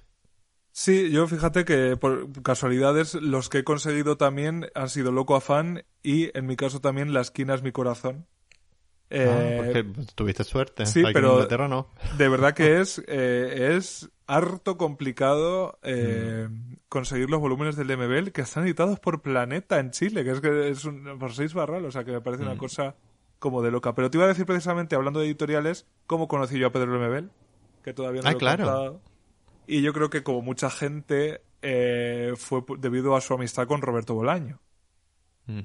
Roberto Bolaño y Pedro Lemebel fueron amigos durante décadas y eran muy admirador uno del otro. De hecho, hay una entrevista eh, un poco ya mítica, ¿no? En la que porque Pedro Lemebel hacía radio también, cosa que a mí me emociona, ¿no? Porque al final como que las maricas hemos encontrado en la radio eh, el, el espacio, ¿no? Y el tiempo suficiente como para explicarnos. Y entonces yo, eh, bolañista desde hace mucho tiempo, ya tenía un poco en órbita a Pedro Lemebel, también porque en Los Detectives Salvajes hay un poeta, escritor, marica, que al, al que llaman Piel Divina. Que Claro, te iba a preguntar, ¿es él? ¿Es Pedro no es él, ese no personaje? es él. Eh, por lo visto no es él. A ver, yo creo que nada se puede asegurar, pero en cualquier caso, Pedro Lemebel jamás vivió en México. Entonces, eh, todos los detectives salvajes, para quien no lo haya leído, es un poco una reconstrucción idealizada, ¿no? Idealizadora de, de la juventud de Roberto Bolaño en México y como siempre mete el mundillo literario que es parte de su de su obra, ¿no? También. Y mm, Pedro Lemebel no es piel divina, pero es verdad que Roberto Bolaño se refiere a Pedro Lemebel bastante eh, en sus entrevistas columnas y tal, y de hecho del empeño de Roberto Bolaño eh, es de donde nace esa edición que tienes tú entre las manos de Tengo Miedo Torero, que es Anagrama, que era la casa de Roberto Bolaño, aunque luego, post-mortem, sus derechos han protagonizado una de las mayores telenovelas precisamente de, de, la, de la... no de la literatura, de la industria editorial española, ¿no? Cuando pasó Alfaguara con la viuda por un lado, la que había sido la última amante de él por el otro, ¿no? Y, historias por ahí un poco también corinteyadescas. Pero fue precisamente por ser fan de Bolaño, ¿no? Como Pedro Lemebel entra en, en mi vida y también quiero contar cuál fue mi primera lectura de Tengo miedo torero, porque es un texto muy, muy, muy fundamental para mí que leí por primera vez en eh, 2000, yo diría eh, 16 quizá. Em, fue en un viaje a Berlín. Yo recuerdo estar leyéndolo en un viaje a Berlín en el que fui solo y eh, fui, fui, por trabajo, pero me quedé em, me quedé unos días más y no, perdón, lo, tenía yo que putado. Fue en 2018. Fue después. Y fue los días en los que yo decidí ir a terapia. Ah, fíjate. Justo antes. O sea, ahora reconstruyendo para este programa cuál es mi historia personal con la lectura de, de Tengo miedo torero, fue en ese viaje a Berlín, yo no recuerdo haber estado peor en mi puta vida. Y fíjate que un viaje a Berlín en principio pues es un sueño, ¿no? Hecho realidad. Em, yo recuerdo estar recorriendo la ciudad absolutamente loca, pero loca. O sea, tú me veías y a mí no se me notaba nada, ¿no? Yo iba de acá para allá, iba al museo, iba no sé qué, iba a la sauna, iba a todo lo que Berlín tiene que ofrecerte. Y sin embargo, por dentro era un infierno desatado absolutamente insoportable. Y me ha hecho gracia ahora viendo, porque yo tengo la sana costumbre de, sana digo porque estoy seguro de que llegará un momento en el que ya no me acuerdo, que ya me pasa, ¿no? De cuando me he leído los libros, ¿no? Tener esa listita de decir, pues tal, tal, terminé de leerme este libro, ¿no? Que luego me, me ayuda a mí a, ubicarme. Y ahora quiero trazar, no sé si interesadamente, un, un paralelismo entre el texto del Lemebel y ese momento en el que yo me di cuenta de que esas lecturas donde yo me reconocía y que tan tristes me ponen a veces, que es el caso de Tengo miedo torero, ya lo he dicho antes, a mí es una lectura que por una hay una parte que no puedo evitar que me ponga profundamente triste, pero precisamente es esa parte en la que yo me reconozco, ¿no? En la de, en la de que eh, eso que la literatura me está acercando y que la literatura convierte en una aspiración porque todos los maricas con cierta conciencia un poco como decimonónica eh, tenemos conciencia de que la literatura es lo más elevado, ¿no? y, tenemos la tentación de convertir nuestras existencias en material literario de alguna manera. Y yo pensaba, claro, esto es lo máximo a lo que puedo aspirar, ¿no? A tener una historia eh, tan triste en el fondo, tan, tan utilitaria, en la que sea mi propia condición de marica rififi la que ponga esos adornos posibles sobre la miseria de esta existencia, ¿no? En ese sentido hay una hay una frase que yo creo que es la que más marcada se me quedó de esa primera lectura, que es cuando ellas están en el campo y está teniendo la loca del frente quizá uno de los mejores días de su vida y eso la hace estar triste. Y le pregunta a Carlos, ¿pero qué pasa? Y ella dice, déjame, déjame estar triste. Es la única forma que conozco de estrujar la felicidad para que después no me pene. Y yo me vi completamente retratado en eso que ahora sé que se llama depresión, ¿no? Que es que frente a cosas felices, automáticamente tu sistema es ponerte triste ante la contemplación, o sea, no impregnarte de la felicidad, sino contemplarla para así poder, poder formar con ella una perspectiva, ¿no? Un cuadro que tú puedas revivir en la memoria o en la literatura y de esa manera que tu contacto con la felicidad sea desde fuera, sea contemplativo. Y yo creo que algo de eso y una cierta reacción casi antibacteriana, ¿no? Antivírica, ¿no? En estos días donde hay tantas vacunas, eh, a mí no me ha tocado todavía, ¿no? Pero quizá una reacción antivírica y quizá gracias a que gente como la loca del frente, Pedro Lemebel, Thomas Mann, o sea, Proust, o sea, toda esta gente que nos hemos, a la que hemos leído esas historias en el fondo tan tristes, pero a, la que hemos aspirado, la reacción de decir, puede que mi vida no tenga por qué quedarse en esto, ¿no? Puede que ese momento yo lo puedo contemplar, pero también puedo intentar que mi, que mi vida no se quede en eso. Fíjate que haciendo la conexión, y para eso ya me ha servido activar este marica páginas, ¿no? Para, para entender ese, ese, esa respuesta que quizá por eso tengo miedo torero para mí ha sido tan fundamental y, y, no lo sabía, ¿no? Hasta ahora que ha pasado el tiempo suficiente y que me he parado a, a, a descubrir, ¿no? ¿Qué, ¿Qué pasó entonces? Fue la última lectura que yo hice antes de decidir que mi vida no podía seguir así y ese primer día en el que uno entra a la terapia del psicólogo, que además compartimos. exacto, un saludo. no podemos decir su nombre. Hola, cariño. Eh, claro, ese día es, es, el día del renacimiento, es el día de... Mm. Es, es un día donde hay... donde sales tan rojo, tan amoratado, tan asfixiado, y, llorando tanto como el día de tu nacimiento y todavía tiene que pasar mucho tiempo para que tú tomes conciencia de, ese nuevo ser que ese día se abra al mundo, pero me, me ha parecido muy significativo descubrir eso, que tengo miedo torero, de alguna manera a mí me activó para no quedarme entre sus páginas, por mucho que ahora vuelvo a ellas y disfruto, pero para decir, yo puedo quizás vivir un poco mejor que la loca del frente.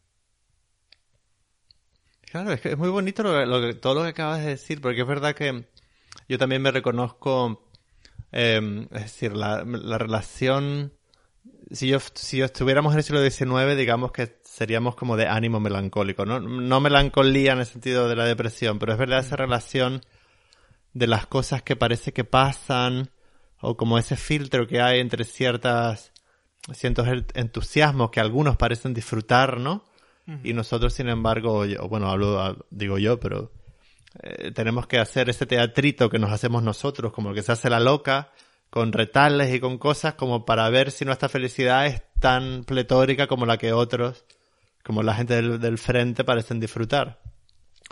Es curioso, fíjate. Yo, ah, claro, yo me lo leí ya con el tratamiento empezado y ya con el gran mm, mm, antidepresivo pastillón. Entonces, claro, conecté. A mí sí me pareció una, una novela muy luminosa.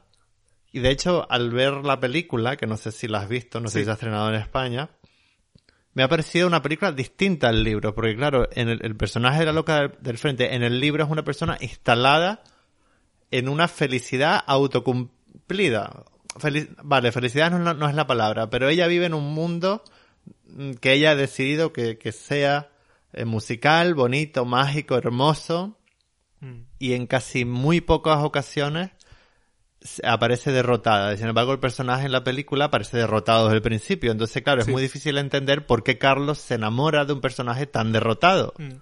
Cuando en el libro es muy claro que Carlos se enamora de un personaje que le seduce con un despliegue de, mañas, ¿no? Sí. Además, hay, he visto la película porque la, la, puso filming, creo que durante un tiempo por, por la muestra Fire de Barcelona, de esto que los festivales también ponen mm. pelis en filming. Yo la película hay decisiones que no entiendo y luego hay decisiones que no entiendo y además no comparto. Eh, supongo que por, porque será una coproducción, no lo sé. convierten a Carlos en mexicano Claro, sí, eso es por la coproducción. Supongo, cosa que, bueno, puede tener su aquel, pero sí es verdad que yo la casa de, sobre todo la casa de la loca del frente, ese escenario tan, tan, tan decadente de la película yo no lo reconozco en el libro, porque en el libro Yo tampoco. se insiste mucho en que la casa es decadente, pero es bonita. De hecho, la rana se lo dice. Que tiene una casa tan bonita. Dice, ¿cómo vas a... Cuando va a despedirse, ¿no? Dice, ¿por cómo vas a dejar esa casa tan bonita? Y es una casa Mm. de la que ella, con sus mínimas pertenencias, ha hecho que sea un lugar acogedor. De hecho, en el libro, no así en la película, la Carlos aparece en la vida de la loca porque es un chico que le ayuda a hacer como una como a mover unas cosas, ¿no? Que es casi una cosa Mm. utilitaria de pues de repente necesito un chico joven y no se sabe muy bien cómo, el elegido es Carlos, ¿no? En la película Carlos está en un show travesti, ve a la loca del frente, como que la sigue. Que ya- tampoco se explica, en realidad no explica nada, No. porque ¿qué hacía Carlos en un show travesti? Claro, eh, tú puedes entender ahí que Carlos en realidad frecuenta o al menos no es ajeno, ajeno, no el ajeno de Operación Triunfo, Mm. eh, no es ajeno a ese universo. Y, y yo precisamente de, de- del personaje de Carlos la, es tan atractivo el hecho de que es alguien que no se sabe cómo ha acabado ahí, ¿no? Que ha aparecido en medio de, del mundo Mm. fantasioso de la loca del frente. Ella insiste siempre con esos ademanes educados, universitarios, que son puramente extraterrestres en un barrio, como, ¿no? Y también cuando Mm. aparece con ese coche.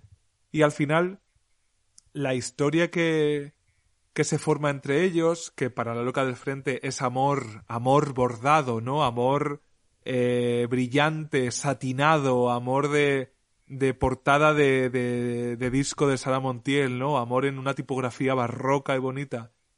Y para Carlos, hombre, podemos ya en- en- entrar, ¿no? En el final, en, en ese momento en el que se reencuentran después del atentado en la, en la sobre, en Viña del Mar, creo que es, ¿no? Mm. En la playa. Sí, en Laguna, en Laguna Verde. En, en un momento dado, él dice vente conmigo a Cuba y ella le dice algo así como siempre te agradeceré que me hayas hecho esta, esta proposición, Mm. esta pregunta, ¿no? Pero no soy ya una joven de 20 años que pueda irse abandonada a un amor imposible, ¿no? Yo ya no tengo edad, no tengo cuerpo, no tengo... Ya se me ha pasado el momento, ¿no? De, de hacer una locura así, pero que él se la proponga, yo creo que es, de alguna manera, un final feliz para la loca del frente. Claro.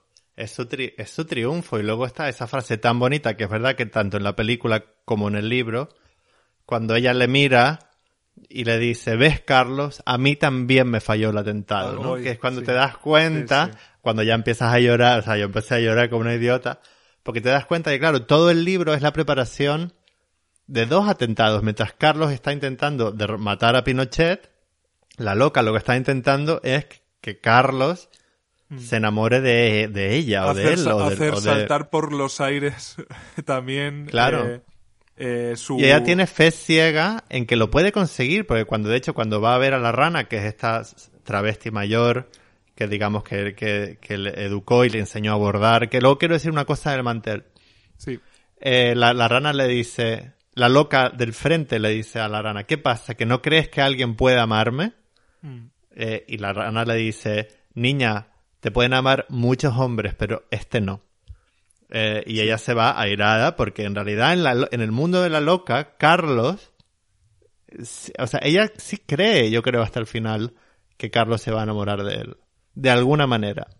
Sí, es- o sea, ha construido en esa esperanza quizá lo último, la última historia intensa que va a vivir en su vida. Hmm. Yo quiero pensar que ha habido otras antes y, Claro, y se seguro. entiende, ¿no? Se entiende. Claro, se entiende que la, la única, el único pasaporte que tiene una persona como la loca del frente para vivir algo así es la juventud y la belleza femenina, La ¿no? belleza, la capacidad de engaño.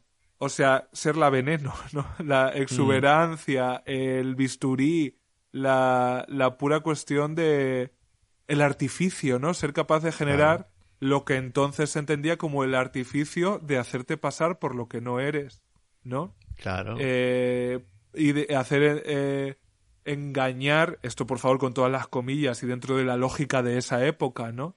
engañar a un hombre para que te quiera como una mujer. esa, esa es, Claro. esa es la única manera. Entonces, la loca ya no tiene eso. Es, es- Claro. Ella, yo en uno, en uno de los textos que consulté para, para Travestiario, para, Mm. bueno, para un libro que hay, eh, había un, un, un autor mexicano que decía que el drag, o sea, que el travestismo es la ciencia ficción de la feminidad. Es decir, que viven, Mm. o sea, que son estas ultra mujeres, que en realidad no son mujeres, porque no, no hace falta, o sea, mujeres hay, hay muchas maneras de ser mujer, pero claro, en el mundo de la loca, ella intenta ser una mujer como Sarida Montiel, o como, Claro. o como la- las divas del, del, del Hollywood clásico, ¿no? Y ella se da cuenta cuando se mira al espejo que ya, que claro, que ella se parece a todo menos a una diva del Hollywood clásico, por Sí. decirlo de alguna manera. Mm. Sí, ah, tengo aquí un, un fragmentito que, que ya es en la parte final del libro, es uno de, las de los últimos encuentros entre la loca y Carlos, y que creo que define muy bien hasta qué punto la relación ya ha ido tomando un cariz que... O sea, quiero decir que me parece importante resaltar que la loca tampoco es una necia que se ha dejado llevar por la fantasía. O sea, que realmente en su relación con Carlos hay cosas que pueden venir del- de la pura utilidad que tiene ella para él, pero que realmente le han dado pie a esa ensoñación a destiempo que, eh, que está viviendo, ¿no? Quiero decir que Carlos también juega a dejarse querer, ¿no? Le dice él, están hablando de, bueno, ella ella no sabe mucho, ¿no? De lo que rea- realmente prepara, aun- aunque en realidad lo sabe todo. Él le quiere ocultar. Ella le viene a decir, ¿qué, pe- qué- qué- qué crees? ¿Que yo no soportaría un interrogatorio? Y le, le dice Carlos algo así como, si te pillan a ti, lo que harían contigo no es lo que nos harían a todos los demás, ¿no? O sea que ahí también hay un, una cierta, un cierto ánimo de protección. Entonces, después de un, momento así como de discusión, Carlos eh, después de una broma de ella, ¿no? Carlos se relaja y le dice, me haces tanto bien, cuando estoy contigo me pongo contento. Y aquí, claro, aquí no hay diálogos, pero van, es un diálogo, ¿no? Está todo seguido, pero van hablando los dos, ¿no? Dice, me haces tanto bien, cuando estoy contigo me pongo contento. Ni que yo fuera una muñeca para la risa. No es eso. Contigo me siento optimista. ¿Y qué más? ¿Qué más quieres? Que me ames un poquito. Tú sabes que te quiero más que un poquito. No es lo mismo. Entre amar y querer hay un mundo de diferencia. Te quiero con tu diferencia. Y le dice ella, Ay, que es tan bonita. claro, le, le termina diciendo ella, no es lo mismo. Es que es una historia de amor muy bonita. Eh, o sea, en el fondo es muy bonita. O sea, Sí. porque ya, vamos, no, no, no hay que ser muy boba. Uno desde el principio sabe que eso no va a salir bien. Pero aún así, ella pone todo el esfuerzo y él de alguna manera... Responde. mm, él, él se, sí, él Sí, se queda, él se queda atrapado. Mm. Entonces hay esos momentos que realmente son muy bonitos, como por ejemplo cuando ella le prepara la fiesta de cumpleaños a la cubana, ¿no? Que o Sí, sea, con a la cubana niños. en la lógica del libro es que son todos los libros, todos los niños de del barrio, ¿no? Entonces ella le hace una tarta, trae el tocadiscos y él, claro, él y él se queda fascinado de esta persona que le da tanto Mm. eh, y que al final se queda con muy, con muy poco, ¿no? Se queda con los recuerdos y con y con la memoria de pues de, de lo que ha pasado. Y hay, y hay una cosa, hay un objeto que, que, que aparece durante todo el libro y que en la película, por cierto, lo usan mal, que es el mantel. Sí. Porque claro, e- de ella, de la loca del frente, sabemos que, que no, bueno, en principio no se dedica a la prostitución en el momento, sino que hace bordados para señoras ricas de las Real Housewives de Santiago de Chile, ¿no? Que son todas Entonces, las mujeres de, de los militares de la dictadura, claro. Exacto, entonces ella está bordando un mantel para una mujer de un, de un militar de la dictadura y lo tiene que entregar. Y sin embargo, cuando Carlos aparece en su vida, ella lleva ese mantel a ese primer picnic eh, en el cajón del Maipo con el sombrero amarillo y se le ensucia. Y luego cuando lo va a entregar, o sea, ella va a la casa de esta señora en una, descrip- una descripción maravillosa del viaje, llega a la casa elegante. Y entonces cuando ve que le ofrecen una miseria, creo que le ofrecen como una, una tisana y una galletita seca, y entonces ella tiene un momento de, de tomar conciencia o de recuperar como su orgullo, y le dice hay que ver esta gente rica, o sea, con todo lo que la loca le da a Carlos, la rica le da a ella una, una guachirle y una galleta. Entonces ella se da cuenta de, de, lo que está haciendo y coge su mantel y se va. Y no se lo entrega nunca a esta, a esta señora fascista que estaría afiliada a Vox en este momento, ¿no? Totalmente. Y en la película, luego le fuerzan a que, la, a que, lo, a que lo entregue, Sí. por no sé por qué, pero bueno, en el libro lo importante es que ella lo lleva en la escena final Mm. en la playa de, de Punta Laguna Verde. Y entonces ellos están en la arena con esa última conversación maravillosa. Sí. Y cuando se van al taxi, porque así acaba el libro, ellos, ellos salen de plano, ¿no? Como las Sí. historias buenas, o sea, no hay... El mantel queda en la arena y lo arrastra al mar, ¿no? Sí. Y es como que ese objeto eh, ella lo deja atrás. Y bueno, a lo mejor como un gesto de esperanza, ¿no? De que ella en realidad, pues, siempre puede bordar otro mantel y otro, y otro amor. Sí, ella no tiene amigos, ella tiene amores. Mm.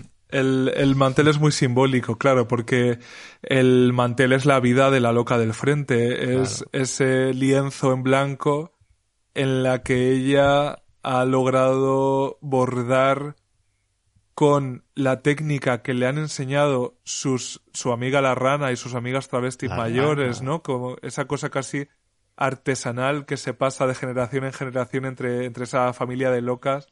Ha logrado a- a- se dice en un momento dado, no sé si se dice que un ejército de florecillas y pajarillos, o sea, una cosa como absolutamente rococó. Y es además un mantel donde esta señora Catita, que me encanta que se llame así, Mm, se ha empeñado en que para celebrar el 11 de septiembre, que es el día de la, del golpe de estado de Pinochet, se empeña en el que ese mantel que ella va a poner el en la cena del 11 donde está invitado Pinochet y la mujer, esté el escudo de Chile, ¿no? En mitad de ese mantel y la loca se niega. O sea que hay una cosa también de que ella acude a entregarlo sabiendo que no ha cumplido su cometido, Claro. que es el de el de ensuciar eh, tal, claro, tú imagínate, ¿no? El, el hacer un, un- una travesti que haga un mantel absolutamente exquisito de motivos florales y naturales y ponerle en medio el aguilucho franquista, ¿no? Pues es exactamente Claro. lo mismo. Entonces se niega y huye también, yo creo que un poco por la presión de, de que sabe que, que en cuanto la señora vea el mantel va a descubrir que el escudo no está, ¿no? Ella va preparada para Claro. tener esa discusión y para convencerla de que no queda bien, pero se mezcla, ¿no? Y es, es, es uno de esos ejemplos que, que a mí me producen tanta envidia, ¿no? De la inteligencia del MBL, en la que lo político, lo personal, están, y, y casi lo artístico, están tan bellamente bordados que tú Mm. te, te, te puedes quedar incluso con la pura impresión estética de, de ese momento, pero debajo de eso hay unas capas de significado infinitas de por qué, o sea, de qué significa que cada personaje responda de esa manera ante la situación que le coloca la vida. Y un poco, tengo miedo torero, también me parece que es un dispositivo para eso, ¿no? Es como un texto que te enseña un camino posible entre una situación política absolutamente contraria a tu existencia, algo en lo que caminamos en la Comunidad de Madrid, en- cuya presidenta ha pactado con Vox a cambio, o sea, ha, ha- sustituido, ha, ha intercambiado los votos de Vox en su investidura a cambio de revisar leyes LGTBI. O sea, que caminamos quizás hacia, hacia eso, ¿no? Hacia un escenario que te repele, a la vez tú tienes la capacidad suficiente como para crearte tu fantasía dentro de eso, pero hay una pulsión, en este caso combativa, representada por Carlos, que dispara ese espacio entre el escenario, tu existencia, tu identidad y la posibilidad de algo mejor. Esas tres cosas, en este caso, bailan y bailan un paso doble. Claro, es que la, es que la, la loca, al final, o sea, al final no, a- nos damos cuenta que ella también ejerce la disidencia, es decir, ella en un contexto de la dictadura que lo único que tiene es ese mantel bordado que, que seguramente necesita ese dinero para vivir, en un momento de dignidad y de tomar conciencia de decir, pues no, no le voy a dar el mantel a la dictadura, es lo único que tengo, es lo único que quieren de mí, pues no se lo voy a dar, ¿no? Y es, una, es un pequeño atentado que la loca hace contra las mujeres complacientes de, de la dictadura y que ese, ese atentado sí le sale bien, ¿no? Por eso me dio tanto rabia que en la película, Por ningún motivo en particular, le obligan a, a darle el mantel finalmente a, a Doña Catita. Además, eh, hay, un, hay un personaje, porque eh, me hace gracia, ¿no? Que es eh, en la casa de la rana hay una que es la más joven y la más guapa de todos, que es la Lupe.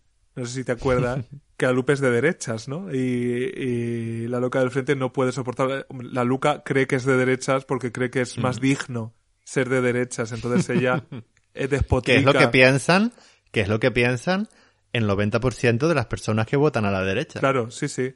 La derecha, O o sea, el, ni más el- ni menos. la ideología de derecha siempre ha, ha, ha sido la que se ha arrogado la dignidad, ¿no? La- Claro. ser revolucionario, ser de izquierdas es una cosa desarreglada, desordenada y de, de gente, en el mejor de los casos, idealista, en el peor, por diosera. Pero Mm. la gente seria, la gente madura, es de derechas, claro, ¿no? Y me hace gracia que hay una travesti que es la más joven, claro, la más inexperta, que es la que más eh, eh, está a favor del, del régimen en esa casa. Que claro, en esa casa también, eh, igual que en la, en la- en la casa de la loca del frente, el aparato fundamental es la radio, eh, que además la radio juega un papel muy importante a lo largo de la novela, donde Claro, es verdad, es se reproducen muchísimos avisos de esa radio cooperativa que, que es lo- como la voz más disidente, porque claro, yo esto no lo sé y esto eh, habría que hablarlo con, con gente chilena, pero por lo que por lo que se dicen Tengo miedo torero, la dictadura de Pinochet era muchísimo más permisiva con los disidentes que la franquista. Porque de hecho incluso Yo tampoco tengo muy claro. o sea, hay protestas constantes, hay cierta organización, se, se, se lanzan cuartillas. Yo creo que todo eso también se hacía en el franquismo, pero aquí es el escenario de la novela. Entonces, eso me lleva a pensar, quizá equivocadamente, esto si hay alguien que lo sepa, por favor que nos, que nos lo diga, pero me da la sensación, hombre, de que la propia existencia de una radio que ya es la voz contraria al régimen, que es la radio cooperativa, donde se va informando desde ese punto de vista, me parece bastante más permisivo, ¿no? Sí, de hecho, hay un momento en que la mujer del dictador, cuando están en una carretera, ve el edificio como del Parlamento nuevo o algo Sí, que las sí. autoridades que Pinochet ha, ha construido, está diciendo, ¿para qué les construyes este edificio tan bonito? Porque dice que hay Y luego elecciones. están incluso, todos-. Sí. Claro, yo no sé, en esto, cualquier persona que nos explique, es verdad que de- debió ser una especie de pseudo, o sea, una dictadura disfrazada Sí, de gobierno. Una, pantomima de democracia un poco, ¿no? Y luego, claro, lo- la transición a esa democracia imperfecta que Pedro Lemobel llamaba siempre la democracias, la democracia chilena, ¿no? Como que llegó, que hubo unas leyes de perdón. Bueno, ya ves que Pinochet. No sé si tú recuerdas cuando a Pinochet lo detuvieron Sí. en Londres. Yo cuando lo detuvieron no recuerdo la, la agonía. Y... Claro, pero tú recuerdas que él, en, en teoría no se le podía juzgar porque era, estaba muy enfermo, muy mayor. Sí. Y que cuando volvió a Chile en ese avión, en cuanto bajó de- al, y pisó el suelo chileno, él se levantó con todo su coño negro de, de la silla de ruedas, como para, es que era, bueno, Hmm. bueno, yo no voy a decir, yo no puedo decir lo que debería haber pasado, pero quiero decir, es que es un personaje que fue aborrecible hasta el final, ¿no?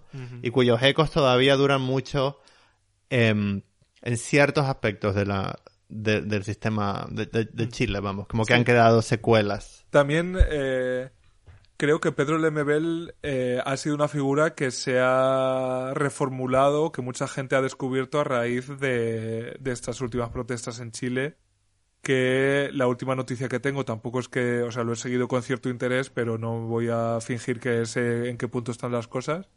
Pero creo que se va a reescribir la Constitución, cosa que en España es impensable todavía, completamente impensable, ¿no? Lo- para que luego digan que las protestas callejeras no sirven de nada, ¿no? Aquí tuvimos el 15M Y el 15M pues quedó, eh, no sé, no sé en qué ha quedado. Tengo mis dudas.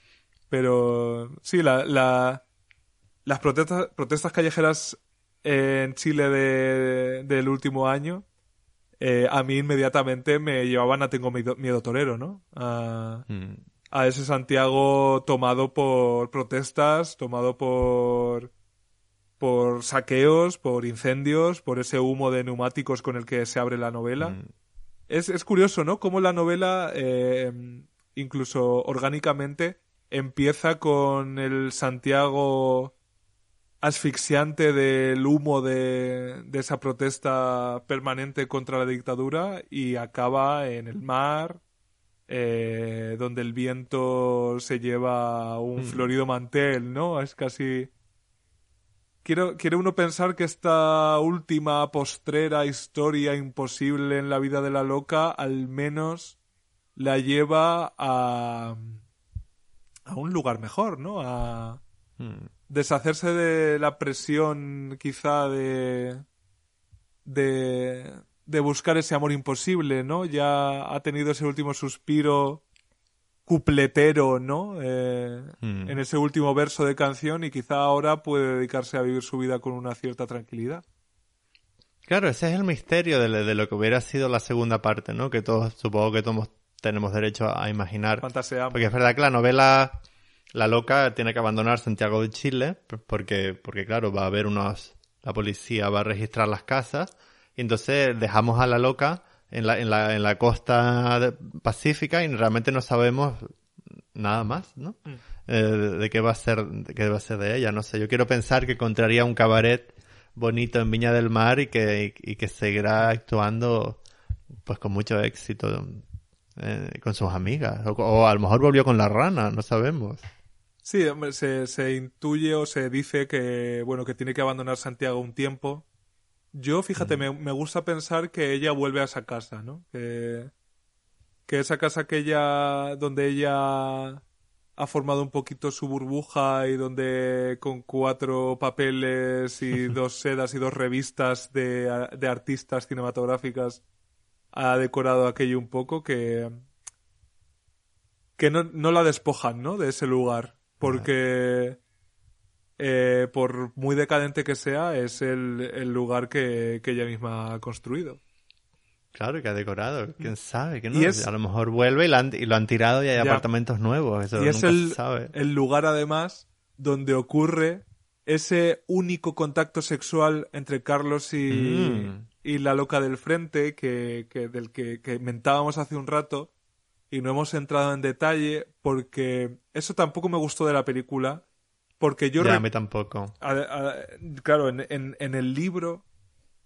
A ver, después de la fiesta de cumpleaños, para quien no lo haya leído, eh, después de la fiesta de cumpleaños, Carlos está completamente pedo y se queda dormido en casa de la loca.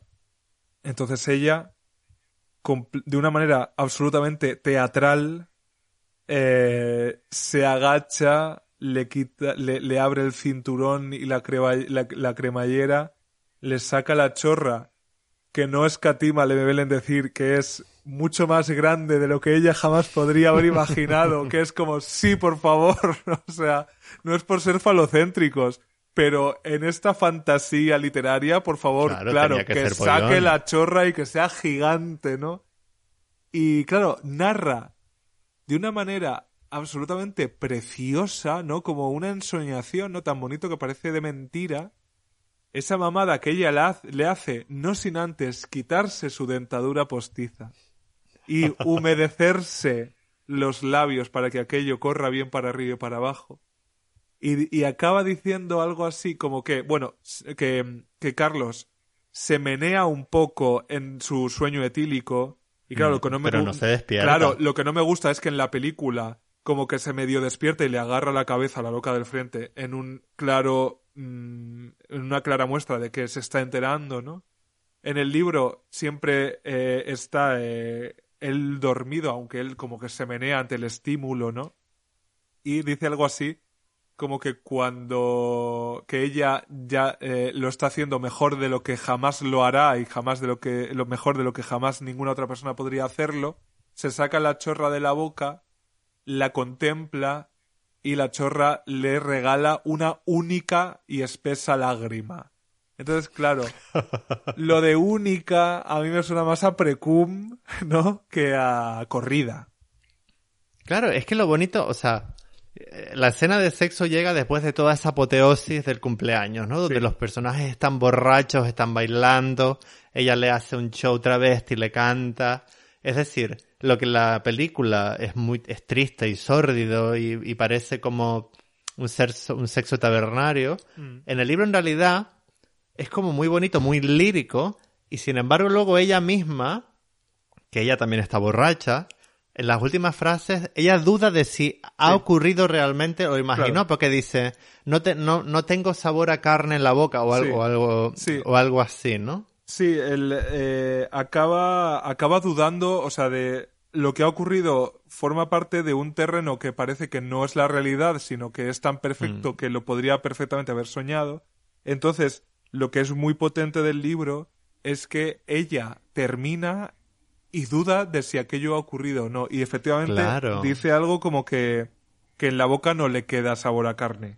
Entonces, Mm. eh, eh, todo, todo conduce a que tú te plantees si eso ha ocurrido de verdad o ha sido una ensoñación. Dentro de que si es una ensoñación, es la única ensoñación que se explica de la Claro. boca.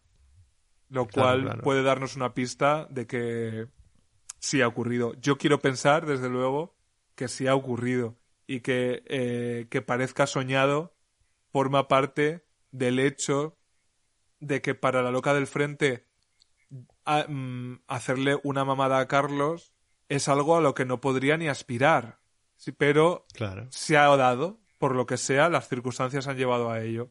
Entonces, claro, es una cosa tan extática, el éxtasis es tan grande que eh, piensa que lo ha soñado, ¿no? ¿Tú, tú Yo esto piensas que he ocurrió? tenido dudas. Yo a veces, a ver, yo es que tengo una duda fundamental. Yo he estado con uno o dos o tres hombres en mi vida y nunca, o sea, ¿tú crees que es posible hacer una mamada a una persona totalmente borracha y Claro. que esa persona llegue al éxtasis sin despertarse? ¿O eso es una de las cosas que aceptamos de la ficción y que no ocurren en realidad? Claro. Yo nunca, o sea, jamás, mm, vamos, bueno, con la mirada contemporánea sería entendido como una violación o como un abuso sexual, ¿no? Sí, desde luego. Pero yo creo, Con- lo dudo, ¿eh? Consentimiento no sé si hay, ¿no? Pero, claro, yo creo que precisamente Lemebel es inteligente al plantear, uno, que él dice, es que eh, he hecho un repaso y no, y no encuentro el, el pasaje por salir de dudas ya, ¿no? Pero él dice que eh, Carlos, digamos que se mueve dentro de su nube etílica, que además creo que lo dice así como nube etílica o algo así. Carlos como que da la impresión de que está dormido, pero de que es capaz de sentir algo de lo que allí está pasando. Entonces, lo que sabemos todas las personas con pene es que cuando estás durmiendo tienes erecciones constantemente. Y de hecho, muchas Claro. veces te levantas y tienes la, la polla más dura que en cualquier polvo, porque es una, una erección eh, onírica que, que, que el mundo diurno ni, no sueña ni con alcanzar, ¿no? Eso que creo que en Mortal y Rosa de Paco Umbral llamo algo a- dice algo así como que eh, esa erección no está pensada para concebir, ¿no? Que esa erección no, no, no es reproductiva. Entonces, claro, por una parte, Carlos se menea, por lo cual podemos entender que él puede estar soñando con algo medio erótico. Entonces yo creo que él tiene una erección y de hecho creo que se dice bast- con bastante claridad Sí, sí, sí. que aquello es enorme y yo entiendo que es enorme porque está en erección. Y claro, el hecho de que cuando ella se saca la chorra de la boca y cómo acaba la mamada es con una única lágrima que le ofrece esa chorra, yo entiendo que puede ser un precum que puede generar esa erección nocturna. Entonces, para mí, si ocurre y para mí Carl- a Carlos se le sale ah, un poquito de precum, un poquito de líquido mezclado probablemente con la saliva de la desdentada loca del frente. Entonces yo quiero pensar que sí, que accede la loca a la carne de Carlos durante eh, unos minutos y que probablemente ese momento eh, les sirve, ¿no? De ahí en adelante como ese último momento de goce Mm. sensorial, voluptuoso, de, de contacto. Claro, con un chico que durante toda la novela se nos explica que además es un chico que, en, por hablar, hablando en plata, está buenísimo.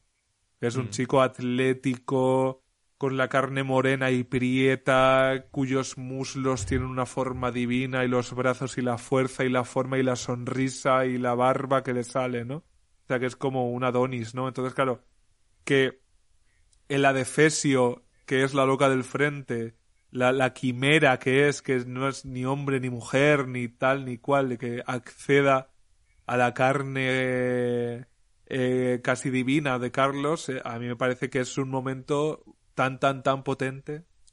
Mm. Sería bonito pensar que Carlos está soñando con la loca. Claro que Mientras, está- mientras la loca se la está chupando. O sea, no sabemos en realidad, Carlos no sabemos lo que sueña. De Pinochet sí sabemos lo que sueña, ¿no? sí. En el libro, pero sería, no sé, vamos, a- vamos a pensar que... Además, con en todo una, caso, con una loca proyectada por él, ¿no? Con una loca Claro. joven, ¿no? Con... Porque él ha visto fotos suyas. Eh, la loca, una de las primeras cosas que hace con Carlos, si no recuerdo mal, es, es enseñarle eh, fotos suyas de joven, que es una cosa que las travestis que salían en callejeros y todo esto tenían la casa empapelada, ¿no? Con la misma Vicky Aranda, ¿no? Eh, autora de la frase que es nuestro emblema, yo si volviera a nacer y te lo juro por la Virgen del Carmen, yo maricón. Eh, entra callejeros a su casa y lo primero que se encuentra, esta soy yo, mira de joven, aquí hago el número de Paloma Zabacilio, ¿no? Tienen, Carmen de Mairena igual, ¿no? Tienen casi Mm. capillas dedicadas a su juventud, no a ellas, sino a ellas de jóvenes, a esa belleza que ya no poseen. Y con la loca pasa eso. Claro, es que el personaje, bueno, de esto hay- habría tanto para hablar, ¿no? La diferencia entre el, el, el o sea, el travesti y el hombre que está detrás del travesti, ¿no? Eh, es- esa proyección del yo que a veces sustituye al yo, que es lo que no queda claro, ¿no? Dónde, dónde acaba, dónde, dónde acaba el escenario de, de esta travesti. En, en el caso de la loca de enfrente, pues sabemos que toda, toda la casa y todo Santiago de Chile eh, es un escenario. Ya casi solo al final, en la última escena de, la playa, es cuando ella ya se da cuenta que, que la vida real es la realidad y que, y que no, en Cuba no le va a ofrecer ninguna fantasía más, ¿no? Sí, yo. eh, claro. eh, quizá eso es una proyección que hago yo sobre la loca, pero. Eh, Ah, porque tú has sido, tú eres travesti. eh, sí, bueno, hombre, claro, yo soy Mina Lorgan. Por supuesto, afamada travesti underground. Eh, bueno, más underground que afamada y más afamada que travesti, ¿no? Pero eh, yo en La Loca, quizá por ese momento en el que lo leí por primera vez, pero quiero ver algo finisecular, ¿no? Como algo de muerte del arquetipo, ¿no? Como de última bocanada de esa experiencia vital. Entonces, para mí que la loca renuncie a lo que lleva esperando todo el libro, ¿no? Que es Mm. a huir con Carlos de su vida, a huir con Carlos de su vejez, a huir con Carlos, o sea, que Carlos represente ese punto de fuga de toda su experiencia anterior. Cuando eso se, se convierte en realidad, la loca puede ser muy fantasiosa, puede ser muy esas- esos esos adjetivos chilenos que te salen a- que tú te- conoces mejor porque yo soy incapaz de, de- Marifrunzi, eso, Patuleca. Ella no deja de haber, eh, supongo, mantenido un mínimo cable a tierra que es el que le hace saber que ella no tiene edad, no tiene posibilidades, que no le está ofreciendo Carlos una huida real, porque además lo hablan, ¿no? Le dice, ¿y qué, haría- qué harías tú conmigo en Cuba? ¿no? ¿Cómo se lo explicarías tú a tus compañeros? Y ella sabe que, que el final feliz tradicional no es una posibilidad. Pero eso No. a mí me parece un cierto final no feliz, pero digno, ¿no? Porque al final, si algo representa la loca del frente, es la lucha permanente por la dignidad. Claro. Una dignidad que le arrebatan el gobierno militar que duda cabe, la dictadura, la policía, porque además en, en la novela la policía es completamente ACAP, es brazo armado de, de la dictadura, ¿no? Pero que tampoco le ofrece esa utopía de los comunistas y de la gente que está yendo a su casa a reunirse y mientras ellos están dentro eh, ella tiene que estar fuera, ¿no? Entreteniendo a Carlos contándole la historia de su vida. Ella sabe que, que su final feliz no está ni en un sitio ni en el otro. Entonces, para mí, ese final conecta con la realidad y quiere decir que la dignidad de la loca del frente queda por encima de un posible, aunque patético, encaje con su propia fantasía. ¿Sabes? Claro, no, no, no. Que como... ella, es muy consciente que, las, que las canciones de amor bonitas son las que acaban mal. Es decir, eh, Te comido torero acaba como una ranchera, es decir, eh, con, con, un amor imposible. Ella, ella, ella, ella sabe, como tú dices, que, que, la, que hasta ahí llega la, la fantasía. La función, sí, sí, que Exacto, ya está, y se encendieron las luces y nos vamos y... Su mm. final precisamente no es el fueron felices y comieron perdices, sino que es que se cierra el telón. Pero en, en este mundo marica donde nosotros nos hemos criado entre el escenario y, y la calle, ¿no? O sea que a veces hemos puesto distancia con nuestra propia existencia porque nos acogía mucho más la fantasía que veíamos, en nuestro caso ya nuestra generación por la tele o en las películas o en sorpresa sorpresa, viendo bajar de los cielos a Mónica Naranjo, ¿no? eso nos acogía como maricas mucho más que el patio del colegio, ¿no? Entonces tenemos la tentación de eh, pensar que el mundo puede funcionar con las lógicas del espectáculo, ¿no? Y, y en este caso funciona igual. En la propia, el propio texto de Tengo miedo torero es una narración hecha sobre un escenario travesti, ¿no? Hecha con desde un escenario travesti, ¿no? Desde la voz de alguien que performa su vida desde esa óptica para hacerla soportable. Pero ella sabe que cuando se enciendan las luces, cuando baje el telón, la función acaba y la lógica de, la función acaba y esos hombres a los que tú has engatusado y sobre los que te has sentado, ¿no? Eh, eh, la cosa de, de, la vedette que se, se sienta en, la, en las rodillas de los caballeros, ¿no? Y la vedette travestis también. Y ellos le, le ponen una flor en la boca o lo que sea, que cuando se enciendan las luces, eso también se acabó, ¿no? Y la loca lo sabe. Y sabe que esa última propuesta de, de Carlos, que ella le dice que le agradecerá eternamente, porque ella, ella al menos va a poder seguir viviendo, imaginando Claro, lo que, hubiera pasado. Lo que hubiera pasado. Hmm. Entonces eso yo creo que le da todavía potencialidad para seguir viviendo su vida. y, le, deja, le deja al personaje toda la dignidad. Sí. Porque es verdad que, es un final tipo Casablanca, por ejemplo, ¿no? Que están los dos eh, y, y, los dos van a subirse a un avión y escapar a Lisboa. Pues ¿qué hubiera pasado si Ingrid Bergman le hubiera dicho, mira cariño, Casablanca, todo ideal, pero yo a ese avión no me subo porque no hay futuro para ti, para mí.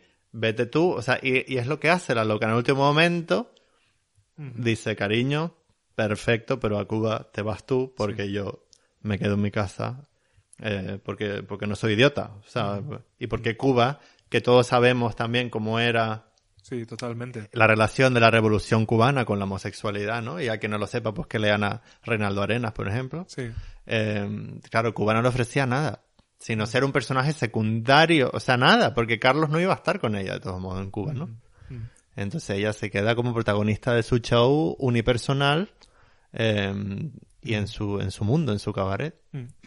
Sí, ese final, yo como digo, donde la dignidad prevalece a la fantasía, a pesar de que la fantasía sea el, la, o sea, la, la fantasía puede ser el camino, pero el final del camino es la dignidad, ¿no? Es, mm. es, es eh, lo que, lo que a mí tanto me ha marcado de, de Tengo miedo torero, porque ya para ir acabando, te quiero preguntar eso que a veces es, es es muy resbaladizo, ¿no? Pero yo sí, vamos, soy, estoy convencido de que la literatura tiene efectos reales sobre nuestras vidas, ¿no? De que eh, igual que aprendemos a hacer mil millones de cosas a través del audiovisual, ¿no? Eh, uno pues eh, piensa en, el Imperio Romano, ¿no? Como es un romano del Imperio y piensas en lo que has visto en, en las películas, ¿no?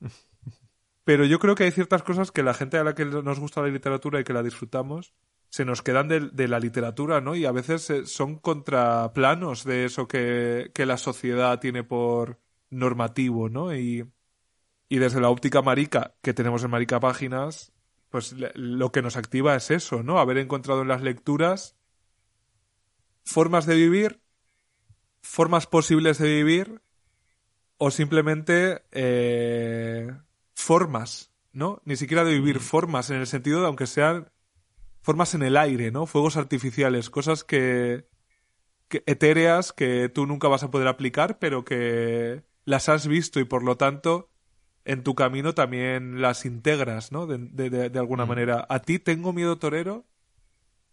¿Qué te ha dejado, no? ¿Qué, qué, qué has sacado de su lectura? Pues fíjate, te voy a responder de una manera un poco tangencial. Eh, Tengo miedo torero es eh, tal vez el último de los libros con el que sentí una conexión que Roberto Bolaño explica, dice en 2666, mm. hay un personaje que dice, no me acuerdo, no me acuerdo exactamente, ¿no? Pero le dice, cuando leía a Beno von Archimboldi, sentía que él había escrito para que yo me riera. Mm. Entonces, claro, los maricas que hemos crecido en un mundo sin referentes hasta que ya hemos sido mayores, cuando uno lee un libro que parece que tal lo han escrito para ti, o sea, porque una cosa es leerse Guerra y Paz, que es una cosa general de la humanidad y todo perfecto, ¿no? Pero son tan pocos los libros que te hieren directamente a ti como maricón, te interpelan a ti, tú maricón, tú. Mm, abre estas páginas y de repente ves una historia que seguramente una persona heterosexual la lea y lo que se quede es con una cosa política graciosa y una cosa folclórica incluso. Claro, y, no entiendes por qué la loca es así, pero claro, la loca son hay partes de la loca que somos que eres tú, que soy yo, eh, que nos reconocemos, ¿no? Y entonces son libros que, que ya no los ya, ya forman parte de uno. Mm. O sea, me, me, ha pasado pues con algunos libros de Terence Mosh, eh, o con, bueno, En Busca del Tiempo Perdido, que todavía me quedan dos libros por leer. O sea que parece mm. esa cosa imposible de que una persona muerta, ah, fallecida hace seis años, que escribió este libro hace 20, eh, mm. conecte con una persona en el año 2021 en Londres, en un invierno frío y gris, lluvioso, como todos los de Londres, y dices, hostia, mm. y soy yo, ¿no? Yo soy la loca y a, y a, veces también soy Carlos y a veces también soy la mujer de Pinochet. Sí, yo o sea, mm, lo hubiera dicho incluso de una forma hasta parecida a la que lo acabas de expresar, ¿no? Porque yo creo que es el espíritu marica páginas es ese, es hablar de mm. esos libros que hemos descubierto que están escritos para nosotros. Y claro, en el momento en el que tú lees un texto que está escrito para ti, significa, significa que no solo está escrito para ti. ¿Sabes? Que, claro. que hay más gente a la que está pelando ese libro y que por lo tanto formas parte de algo y eso es lo que los maricas hemos buscado desesperadamente desde que tenemos conciencia de que donde se supone que teníamos que encajar no encajábamos, que es buscar el sitio donde sí encajamos. Entonces, mm. la lectura de Tengo miedo torero es el sitio donde sí encajamos. Claro. Y de hecho te quiero aprovechar este, este momento cercano a la apoteosis final del show para celebrarte la idea de, mm, de Maricana Páginas. Y no lo digo como, como un, una cosa mm, vacua por dorarte la píldora. Pero es verdad que de los libros, hay mucha gente que habla de los libros eh, en soledad, o sea que mm. hay vídeos en internet de gente hablando y hay poco diálogo sobre libros, ¿no? Que es, lo, que es lo interesante, porque tú y yo, que ni siquiera nos hemos conocido en persona ni vivimos en el mismo sitio, hemos leído el mismo libro y, y, y, y tu estado emocional, mi estado alterado químico por los antidepresivos, o sea, hemos tenido experiencias distintas y, que es muy interesante mm. oírlas, ¿no? Sí, para mí la... O sea, que te parece, me- te celebro que hayas tenido esta idea tan bonita de hablar de un podcast de diálogos sobre libros y no Sí. monólogos sobre libros. Claro, y además es que lo que a mí me pasa muchas veces es que, claro, encuentras una lectura así y es, es a veces frustrante no poder compartirlo con alguien, ¿no? Porque eh, Mm. es casi el impulso, ¿no? Cuando cierras esa última página y necesitas hablar de lo que, lo que te acaba de pasar por dentro. Es que Mm. lo necesitas y, claro, leer no es como ver la serie de Netflix que todo el mundo está viendo en el mismo momento. Entonces, no hay una conversación social prácticamente nunca sobre libros, a veces, en todo caso, sobre novedades. Pero claro, Claro. de repente, estar dos horas hablando de un libro que se editó en 2001 y que cada uno hemos encontrado mm, como Dios nos ha dado a entender por carambolas del destino, pues yo quiero que Marica Páginas sea la carambola del destino a través de la cual la gente descubra lecturas como esta. Entonces yo lo que te quiero agradecer es esta, este tiempo que has dedicado para el que es y ya siempre será el primer Marica Páginas, ¿no? de la historia que existe, que toma forma. Creo que mm, yo ya me siento conectado ya no solo a, a Pedro Lemebel y a Tengo Miedo Torero, sino a esta tarde incluso un poco fresca, ¿no? En, en mitad de este junio madrileño que empezó siendo absolutamente asfixiante y que de repente estamos viviendo unos días como de muchas lluvias. Son los días en los que he estado releyendo Tengo Miedo Torero, que es una experiencia que también me ha removido muchas cosas dentro, ¿no? Y además una lectura, pues claro, en la que uno va tomando notas, en la que uno ya va pensando en las cosas de las que quiere hablar, que hace más ancha, ¿no? Esa lectura. Entonces, para mí poner un nuevo, un, un- ¿no? Un, nuevo mm, alto en el camino eh, en, en la relación que tengo con este libro, pues, pues ya es importante, ¿no? Te agradezco este rato, Donacio. Espero poder conversar sobre este libro y sobre otros alguna vez frente a frente, mujer contra mujer, porque Ay, estamos, sí, por estamos Dios. condenadas a la distancia. momento. Entonces lo único que queda es anunciar cuál es el próximo libro, que es la lectura de julio. Marica Páginas, si todo va bien, porque cariños también somos personas precarias todas, pero la idea es que cada día 28 de mes, todos los meses absolutamente, haya un nuevo Marica Páginas.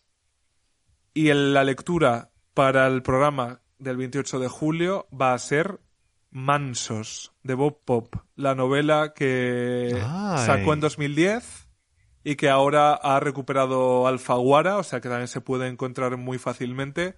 Además, es una lectura perfecta para el verano porque es, vamos, te la puedes leer del tirón, eh, son 100 páginas.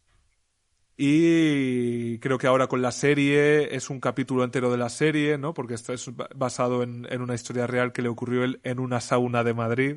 Yo creo que a ti este, esta lectura también te va a interesar, Donacio, así que te animo a, a leerla. Y Ay, sí, a- me lo voy a leer para, para Claro, luego para ser tu espectador. Sí. Qué maravilla. Entonces quedamos, amigas maricas, en to- con todas las acepciones y con todas incluidas dentro de, de la etiqueta marica. Nos citamos el día 28 de julio, donde además tendré el placer y el honor de conversar con Bob Pop, el autor del libro, o sea que va a ser una conversación en este caso con el, con el autor. Y para despedirnos, eh, voy a poner una canción porque leyendo Tengo Miedo Torero esa primera vez, yo de repente eh, no me podía creer que Pedro Lemebel, que había muerto, era chileno, de repente nombrara a Cecilia, la cantante Cecilia.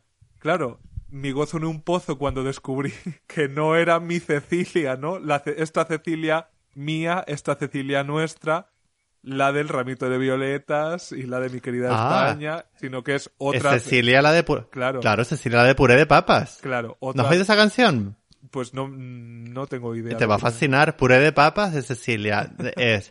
Oye, mi vida, yo te quiero pedir. Puré de papa, no me hagas sufrir. Pues me, voy a poner inmediatamente puré de papa, pero nos vamos a despedir con Un día de sol de Cecilia, que es una de las canciones que se citan, como tantas otras, en Tengo miedo torero, y que bueno, aunque sean Cecilias distintas, es otro punto de conexión que yo sentí con Pedro Lemebel y con el que creo que ahora puede ser un bonito broche final para esta conversación en la que te voy a dar las gracias Donacio y en la que os doy las gracias gracias a ti. a todas y si alguna le ha picado la curiosidad y está escuchando esto antes de eh, leer Tengo miedo torero, o sea que no sea impedimento porque todo lo que hemos contado no se puede comparar a la experiencia de leerlo. Así que volviendo a animar a la lectura del MBL y con Cecilia nos despedimos de este primer Marica Páginas.